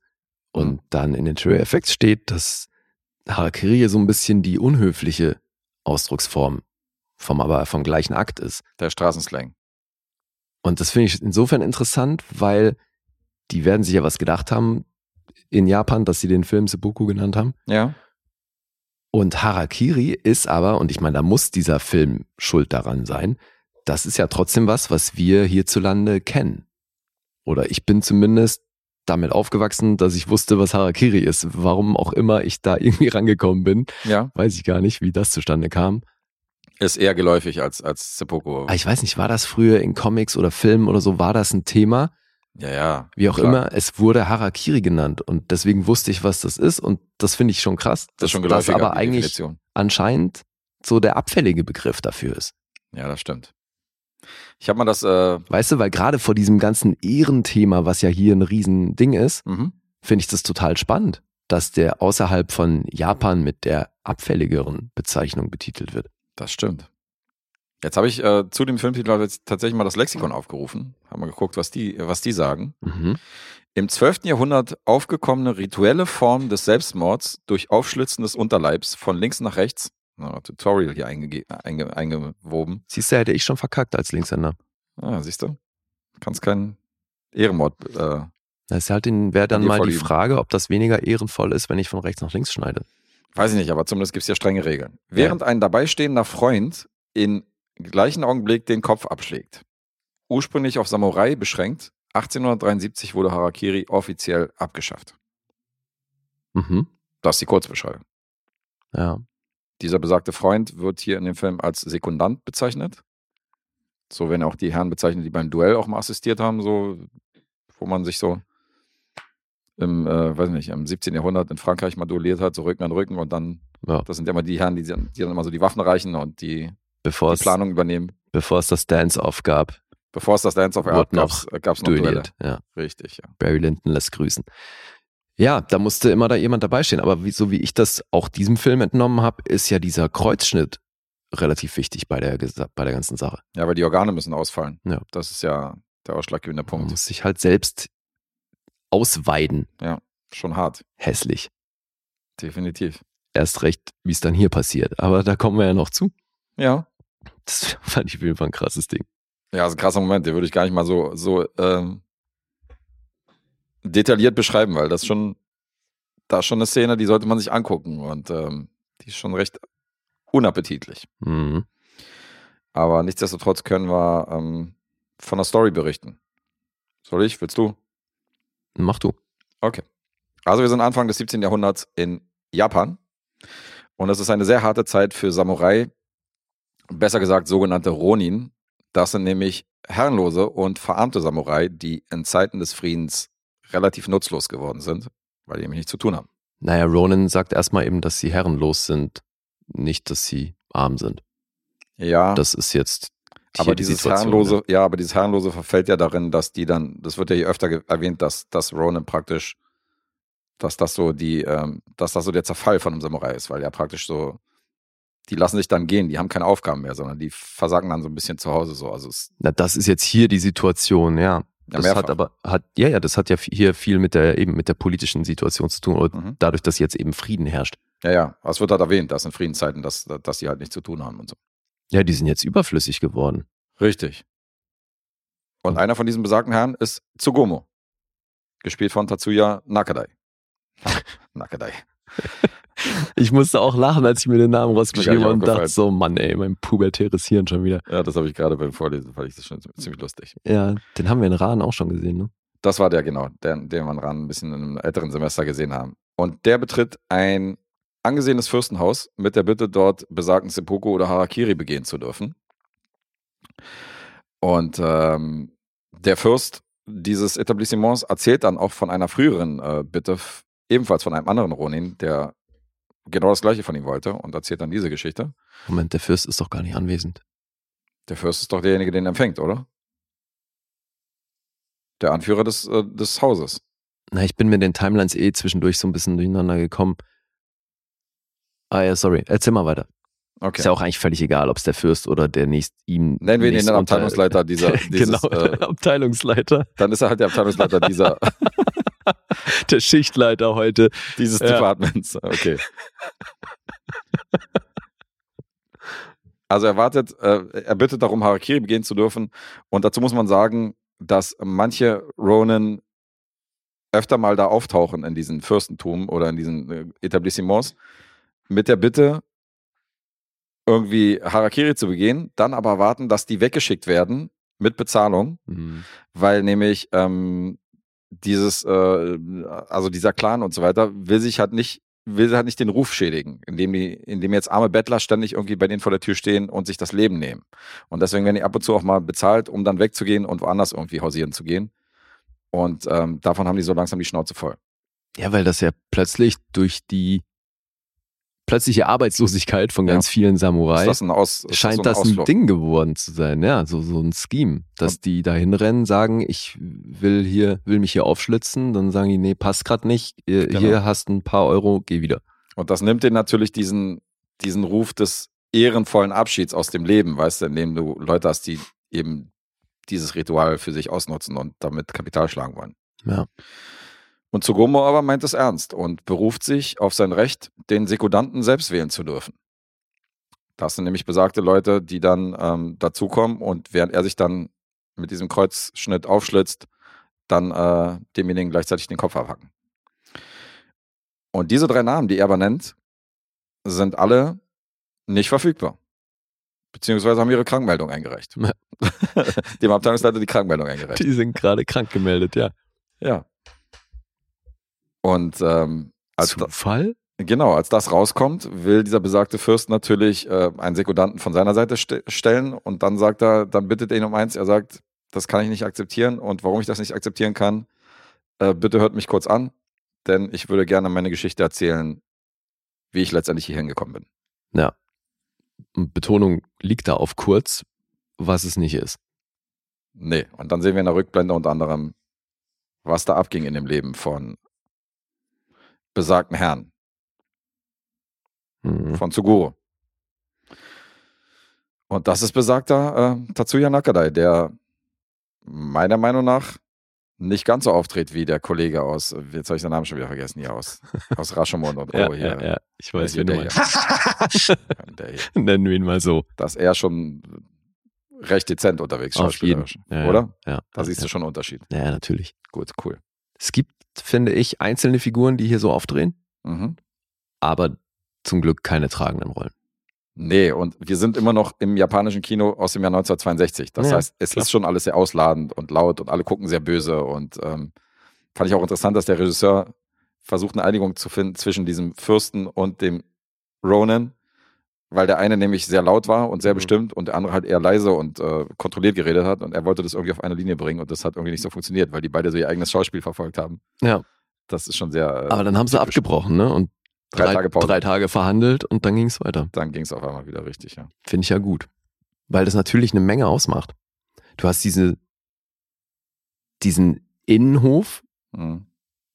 da sitzen aufgereiht die Samurai des Hofes und in der Mitte eben unser Ronin, der, der diesen Selbstmord begehen möchte. Mhm. Und dann sitzt oben eben der Typ, den er adressiert und dem er die Geschichte erzählen möchte. Und das ist schon, finde ich, so als Setting ja eh schon ziemlich krass. Ja. Und deswegen, wenn du sowieso, die sprechen auf eine Distanz von, ey, was sind das? Bestimmt 10, 15 Meter. Mhm. Und da ist es natürlich für die Inszenierung, spielt es eine, eine Riesenrolle, in welcher Lautstärke kommunizieren die miteinander. Also Klar. gerade auch was den Status angeht und der eine sitzt auf dem Boden, der andere sitzt auf dieser Bühne, Mhm. hast ja eh schon so ein krasses Machtverhältnis. Und da finde ich, ist die Lautstärke erst recht in so einem ruhigen Szenario, Macht Sinn. die spielt eine große Rolle. Und du hast sehr viel Exposition, also gerade was so die Dialoge angeht. Es wird erklärt, was die Rituale der Samurai und der Ronin sind, was die Regeln von denen sind, warum die jetzt irgendwas nicht befolgen oder was dann passiert, was die Konsequenzen mitbringen und so. Insofern bei anderen Filmen, wo ich sagen würde, okay, hier wird schon eine Menge, hier kommt schon an vielen Stellen der Erklärbär zutage, ist es hier hilfreich, weil so gut wie keiner in der westlichen Welt kennt sich so krass mit der japanischen äh, Kultur aus, sondern mit den Samurai von damals, dass sie sagen können, okay, alles klar, das ist das und das ist das und warum machen die jetzt das und warum haben die jetzt hier einen wirtschaftlichen, warum ist das Mhm. jetzt wirtschaftlich verwerflich, dass sie das und das machen und ähm, das wird ja eigentlich immer erläutert, oder? Ja, ich kann mir aber auch vorstellen, dass das nicht schlimm ist, wenn du das alles schon weißt. Also was jetzt auch für japanische Zuschauer, Ja, weil dieses Ehrenthema, das steht ja hier wirklich im Fokus. ja, Es geht ja um dieses Ehrverständnis oder darum, wie heuchlerisch das eigentlich ist. Erst recht, dann sehen wir das ja im Umgang der Fürsten oder die, die denen unterstellt sind, was so die Außenwahrnehmung angeht. Ne? mhm. Wenn dann da Leute umkommen und dann heißt, okay, pass auf, wir erzählen das und das ist passiert. ja, klar. Weißt du, so diese Ehre, die total hochgehalten wird, natürlich gipfelt in diesem, in diesem rituellen Selbstmord, Mhm. was ja hier als das größte Ehrverständnis gehandelt wird. Und wie heuchlerisch aber das ganze System ist, was da dran hängt. Das ist ja schon, finde ich, eine, eine krasse Systemkritik. Ja, ja, ist es. Und deswegen, weil das so ein zentrales Thema ist, ist das, glaube ich, auch für Leute, die diese Verbindungen schon kennen, Ja. nicht zu viel Exposition. Äh, zu viel ist es nicht, aber ich fürchte, wenn die das weggelassen hätten, dann wären einige lost gewesen. Ah, auf jeden, klar. Weil verstehst du, warum jetzt, wenn einer jetzt sein Schwert nicht mehr hat oder so, warum das jetzt einen komplett gesellschaftlichen Status ändert oder Naja. so. Das wurde halt hier erläutert nochmal, Ja. weißt du, oder in einem Dialog halt nochmal angesprochen und dann weißt du, okay, deswegen. Ja. Das finde ich halt schon ganz gut und hilfreich bei den Filmen. Manche Filme, die gehen halt davon aus, okay, muss sich halt informieren. Mhm. Das hat man hier nicht, sondern es wird schon eine Menge erklärt, warum das wird jetzt erklärt, ja. Jetzt ist dieser Film aber ohnehin wahnsinnig dialoglastig. Ja, Das er. ist ja wirklich Dialogkino. Also Mhm. von Action-Momenten kann man hier ja nicht wirklich sprechen. Also wenn, dann sind die wirklich Die sind vereinzelt, ja. sehr vereinzelt. Ja, das ist kein Schlachtenepos, wie äh, die Sieben Samurai zum Beispiel. Da passiert da, da passiert schon eine Menge mehr. Ja, ja, eben. Da ist auch äh, Ran ist da fast schon Action-Kino im Vergleich. Ja. Und deswegen sind diese zwei Stunden 13 dann halt doch echt lang. Finde ich auch. Also der kommt natürlich nicht ohne Längen aus. Und das zieht sich an der einen oder anderen Stelle. Aber ich fand das wahnsinnig intriguing. Schön. Fand ich nämlich auch. Aber ich bin bei dir. Also 30 Minuten kürzer hätte ich wahrscheinlich nichts gegen gehabt. Mhm. Hätte man durchaus strafen können, besonders äh, die erste Hälfte. Mhm. Ähm, aber macht auch dann wieder einiges wett in anderen Momenten, wo ich gesagt habe, okay, das ist krass. Und Alter, Kamera und Ey, äh, pff. Musik, pff, Kill Bill lässt grüßen. eben, ja. Meine Fresse. Also gerade die Musik und dieser, dieser Kampfaufbau in bestimmten Action-Momenten nehm, nimmt definitiv so diese späteren Martial Arts-Filme der 70er Jahre vorweg, so, weißt du? Hey, das so, so Also dieses, diesen einen Sound, weißt du, der Hey, immer so nachhalt, ja, so, ja, ja, genau. passiert und so. sowieso so viele Kameraeinstellungen habe ich hier wiedererkannt, so wo ich dachte, Alter, das ist so klar Inspiration für das, das und das und das und das gewesen. Ja. Da machen die plötzlich Dutch Angels, Alter, in einem Moment, wo ich dachte, was? Machen die einfach. 62 in Japan, what the Mensch. fuck. Fand ich krass. Ja, ja. Also auch gerade der Film ist natürlich in Schwarz-Weiß, wobei Mhm. so natürlich ist das nicht bei 62, aber ich weiß nicht, ob der so wirken würde, wenn der in Farbe wäre. Gute Frage. Weil hier gibt's schon, gerade was so Licht und Schatten angeht mit diesem Innenhof und wenn er dann reingeht, dieser Saal, in dem diese Rüstung aufbewahrt wird, es gibt hier so viele wirklich ikonische Einstellungen. Hat mich an, äh, hat mich an die Macbeth-Verfilmung von den Coens erinnert. Mhm. So ein bisschen minimalistisch Total, und dann ja. so bestimmte Winkel, weißt du, so Weitwinkelaufnahmen, alles in schwarz-weiß, Ja, auch mit diesen be begrenzte Settings. das, das karge Mobiliar, wenn du es mal so nennen Ja. möchtest. Ne? Du hast diesen Sandboden und dann ein paar Säulen und so. Voll. Total, ja, ja. Deswegen, ich habe hier wahnsinnig viel Inspiration für unendlich äh, viele Filme gesehen. So krass. Also den allein als Filmliebhaber musst du den gesehen haben. Ja, ja, der ist schon zu Recht auf diesen Listen. Definitiv. Und ich fand ihn auch super charismatisch. Den äh, Darsteller von Tsugo Mhm. fand ich richtig gut. Ja, ich fand ja auch den Auch Fürst, einmal- also, einmal- wer auch immer das dann war ist, auch unser Abteilungsleiter, mit dem er gesprochen hat, Mhm. der war auch super. Einmal bricht er ja wirklich in dieses Gelächter aus, ey. Und das Ja, habe ja. ich so gefeiert. Das fand ich so gut, Alter. Das fand ich so gut, ey. Ich fand's so geil. Also jetzt nicht nur wegen, äh, sondern weil der wirklich dann so aus ganzem Herzen so lacht er die ja, aus. Das aber kam so gut. Alter. damit halt schon sehr das Klischee von diesem Film, ey. Ja, schon, aber irgendwie kam das Weil es ja so, viel zu schon ist eigentlich dafür, dass er, ja, ja, klar. Weil er halt gerade erkennt, dass beim anderen die Würfel fallen Ja, ja, klar. und dann daraus halt sein Lachen kommt, aber das geht natürlich, also dafür, dass es authentisch ist, ist es zu lang in meinen Augen, aber wie auch immer, ist ein geiler Moment. Finde ich auch. Äh, ich habe ja nach einem Spoiler-Kapitel hier gefragt für diesen Film. Ist ja sowieso die letzte Rezension für diesmal. Bevor wir da reingehen, können wir noch erwähnen, wer hier äh, Regisseur war. Unbedingt. Und das war Masaki Kobayashi, Mhm. der ähm, diesen Dreiteiler gedreht hat, Barfuß durch die Hölle. Dürfte Ja. vielleicht der eine oder andere kennen. Das ist auch das Einzige, was mir was von ihm gesagt hat. Davon hat man schon mal gehört. Und ich meine, mit 22 Regie-Credits hat er ja jetzt auch nicht wahnsinnig viel gemacht, aber eben ein paar echt wichtige. Sachen. Und dann haben wir einen Drehbuchautor, der hat definitiv ein paar Filme aus dem Bereich gemacht, die wir hier schon hatten. Mit 100 gestorben, Alter, im Jahr 2018. Mhm. Shinobu Hashimoto. Ja, mit Den- Rashomon und Ikiro eben ein paar Sachen geschrieben, die wir hier schon hatten. Richtig, hattest du beide schon gesehen? Fehlen mir immer noch in meiner, was meine Watchliste angeht. Aber basiert auf dem Roman das Ganze. Mhm. Yasuhiko Takeuchi hat das Buch dazu geschrieben. Der hat den geschrieben, ja. Ja, und gerade weil es eben so dialoglastig ist, kann man hier dem Drehbuch schon echt eine Menge Komplimente aussprechen. Finde ich geil. Mhm. Weil ich finde, das ist gerade bei solchen Filmen, die ja eh relativ langsam daherkommen, ist das halt echt tricky. Und gerade in Verbindung mit dem Schauspiel, was wir aus der Zeit, aus der Region kennen, was halt gerne mal drüber ist, Ist das eine riskante Kombi, ja? ja eben, das könnte halt auch tierisch in die Hose gehen. Also so aus meiner Warte. Ja, ich bin sehr erleichtert, dass du das, äh, dass du das, dass du hier nach einem positiven Tenor klingst. Finde ich, find ich gut, weil ich mochte den auch gerne. Okay. Aber ähm, ich finde, Hast du denn außer dem Pacing oder äh, außer jetzt, dass er eben gut eine halbe Stunde kürzer hätte sein können, hast du da noch was auszusetzen? Nee, das wäre tatsächlich meine primäre Kritik. Dass man den einen oder anderen Dialog hätte strafen können und die ganze Story halt so ein bisschen zusammenfalten auf 100 Minuten wäre auch fein gewesen.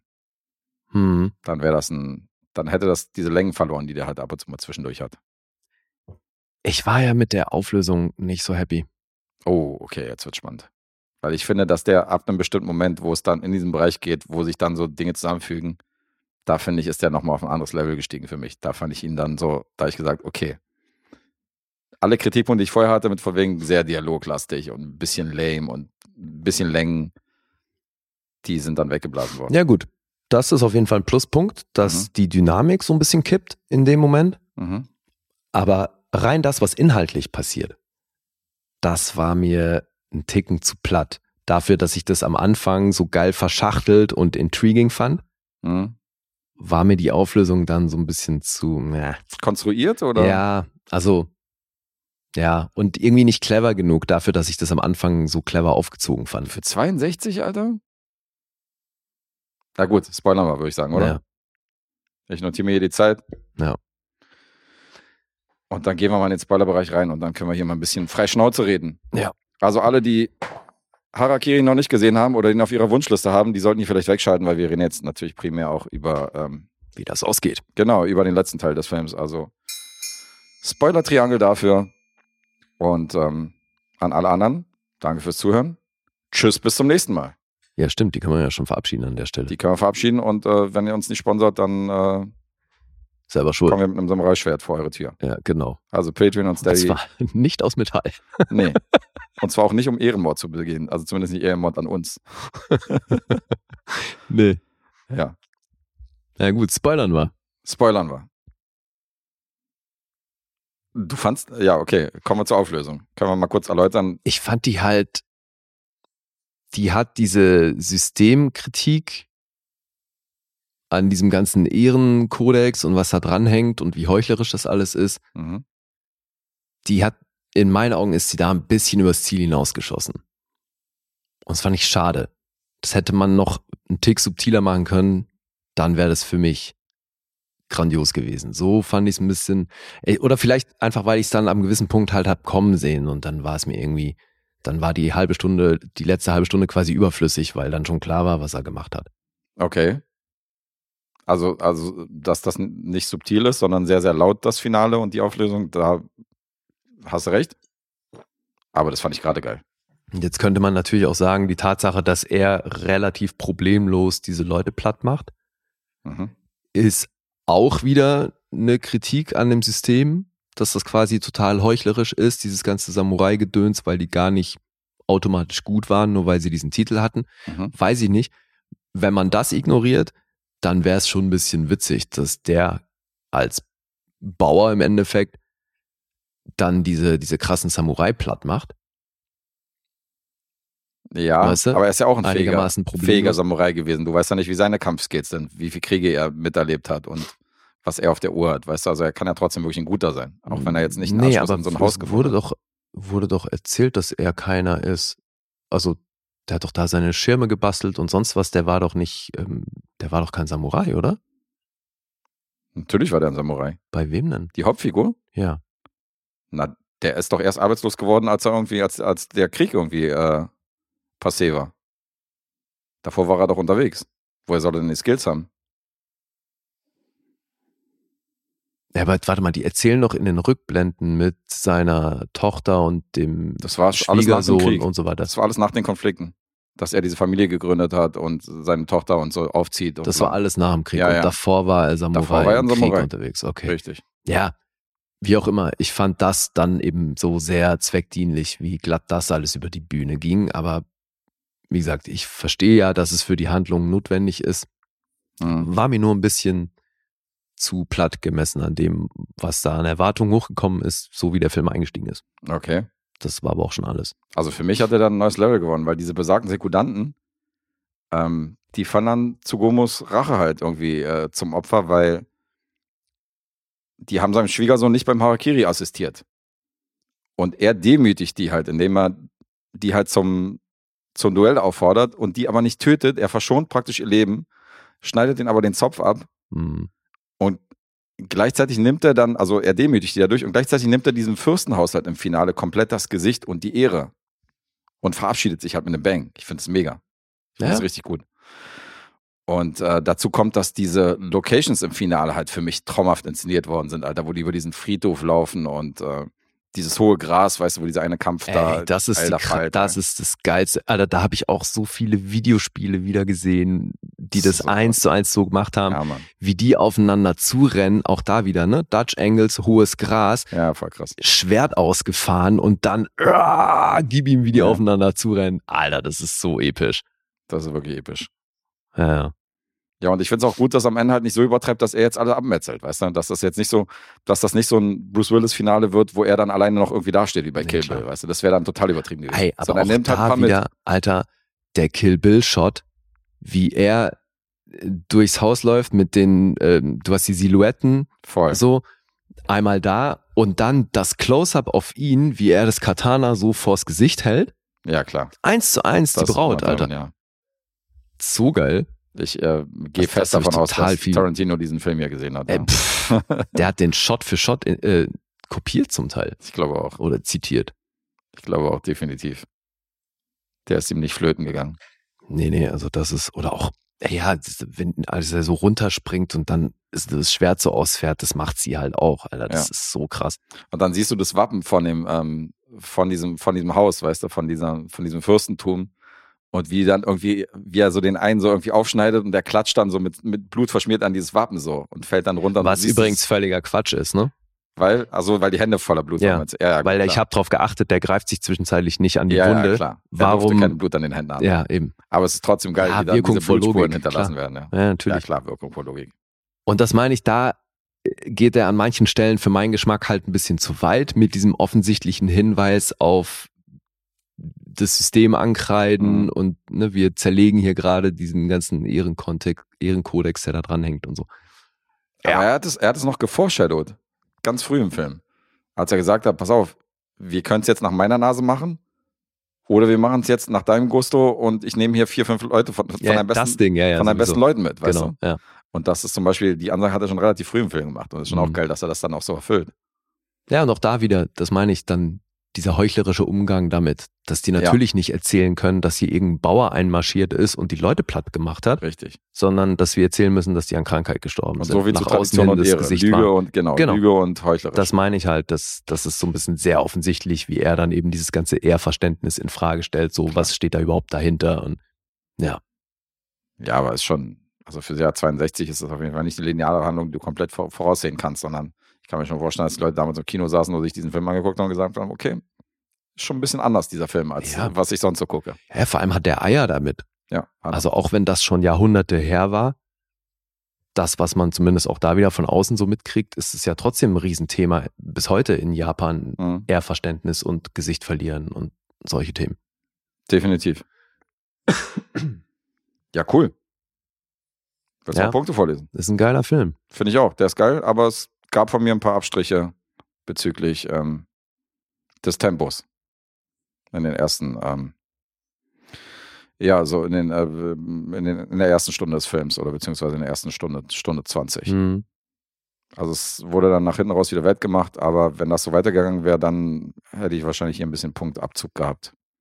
Aber man kriegt seine. Ich dachte, hast du so auch schon. Ja, ja, habe ich so auch, aber man kriegt so, kriegt man seine, seine Belohnung dafür, dass man halt einen langen Atem bewiesen hat, finde ich. Mhm. Mit der Auflösung. Okay. Ja. Ja, ja, ich fand den auch super. Was haben wir an Punkten? Ja, die Punkte sind ordentlich. 8,6 auf IMDb, du hast ja schon gesagt, Platz 45 in den Top 250. Mhm. Metascores bei 85. Rotten Tomatoes von der Kritik 8 von 10 und 100%. vom Publikum 4,6 von 5. Mhm. 97 Prozent. Auch sehr gut. Letterboxd ebenso 4,6. Alter Falter. Ich dachte, es gibt gar nichts über 4,5. Ja, jetzt haben wir definitiv einen nochmal von der Narrative-Liste und so abgehakt, oder? Bei Letterboxd. Da ist er doch auch überall darauf, gehe ich mal von aus, oder? Ja, der, mir fehlte der vor allem halt aus der IMDb Top 250. Stimmt, da ist er auch noch drin, ja klar. Weil ich glaube, die, die mir da jetzt noch fehlen, Ich habe ja, glaube ich, einige Listen abgehakt. Ich kann mir auch vorstellen, dass der auf der Guillermo der Toro-Liste und Co. drauf ist. Also. ja, ja, also auf Eberts Liste ist er auf jeden Fall. Mhm. Wahrscheinlich auf allen. Können wir empfehlen. Ja. Zweifelsohne eine Empfehlung. Cool, freut mich. So, jetzt Punkte raten. Huiuiui. Ey, Alter, wie versöhnlich bist du jetzt hier mit dem, mit den leichten, äh, mit der leichten Kritik im, am Finale? Also das ist trotzdem wirklich, wirklich ein fetter Film. Ne? Also ich habe hier mich schon stellenweise enorm gefreut. Nicht nur darüber, wie spannend ich das anfangs fand, sondern Mhm. dann eben auch über diese epischen Shots, Alter. Pff. Was dann auch viele Also da ist natürlich gerade die Ding, zweite Hälfte dann ist halt, drin, ja eben. Mhm. Und ich hatte sofort wieder Bock, Kill Bill zu gucken. Das ist so krass. Ja.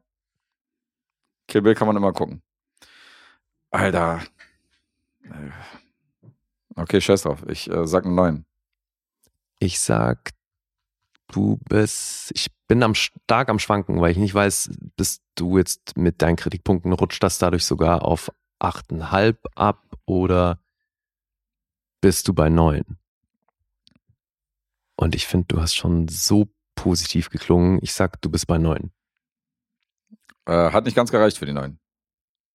War eine 8,5 Okay. für Harakiri. Du? Äh, ich bin bei 8,5. Du bist bei einer 8,5. Ja. Naja, dann klingeln wir zumindest. Dann fanden wir den ja, fanden wir den ja gleich gut. Du hast 9 getippt, ne? Ich habe 9 bei dir getippt, Ja. richtig. Und du hast auch 9 bei mir Ich getippt. habe auch und wir sind beide bei wir sind 8,5. bei- Ja, hätten wir uns auch sparen können, also. Abgefahren. einigen wir uns auf Unentschieden. Das passt doch sehr. Also wir haben ja heute wirklich immer nur ganz knapp daneben geraten. Ja, Wir sind beide insgesamt bei minus einem gelandet. haben wir einen Unentschieden heute. Ein Unentschieden. Ja. Herrlich. Trennen sich die Samurai mit einem Unentschieden aus dieser 250. Episode. Witzig, bist du auch bei 8,5. Ja, das ist so, das ist tatsächlich ein bisschen so das Tempo des ersten Teils. Ansonsten, ich habe noch mit der neuen geliebäugelt, aber hat nicht mehr, hat irgendwie nicht mehr gereicht. Hat sich nicht richtig angefühlt, die neuen. Ging mir genauso. Ja.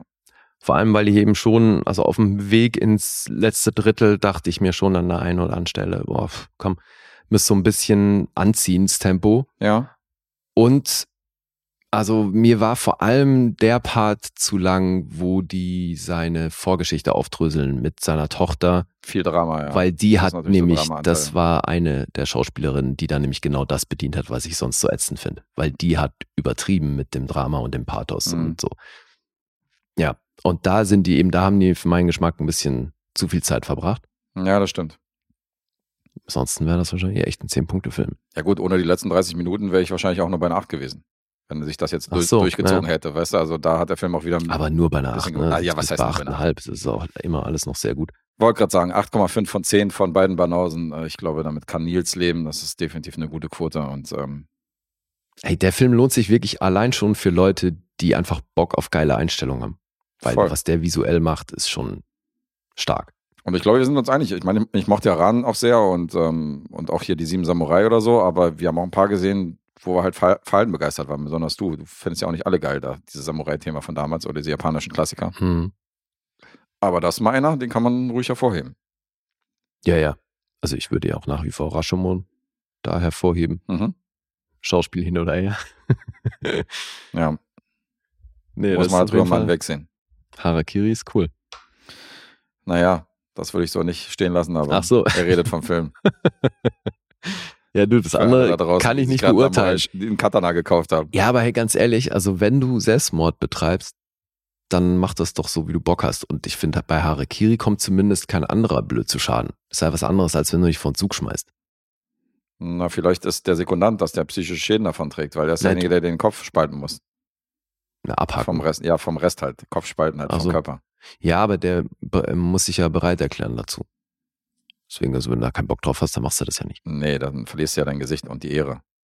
Hast du immer noch nicht verstanden, wie die japanische Kultur funktioniert. Muss ich dir das erklären als Weddinger. Ja, ach, siehst du, ist doch eh alles heuchlerisch, Mann. Ja, und alles andere, was wir nicht wissen, äh, wird uns bestimmt noch erklärt werden in, in den Kommentaren und in den, Genau. unter dem YouTube-Video. Erzählt uns doch mal von euren Harakiri-Erfahrungen. Erzählt uns Wie genau, war erzählt euer uns, wie erstes die Mal? japanische Kultur funktioniert.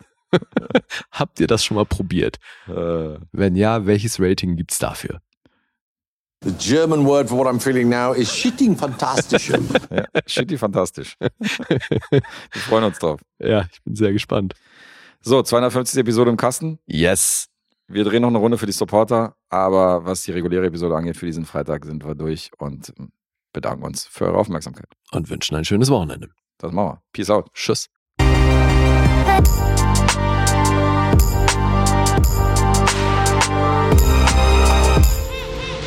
Bewegt Bild Banausen.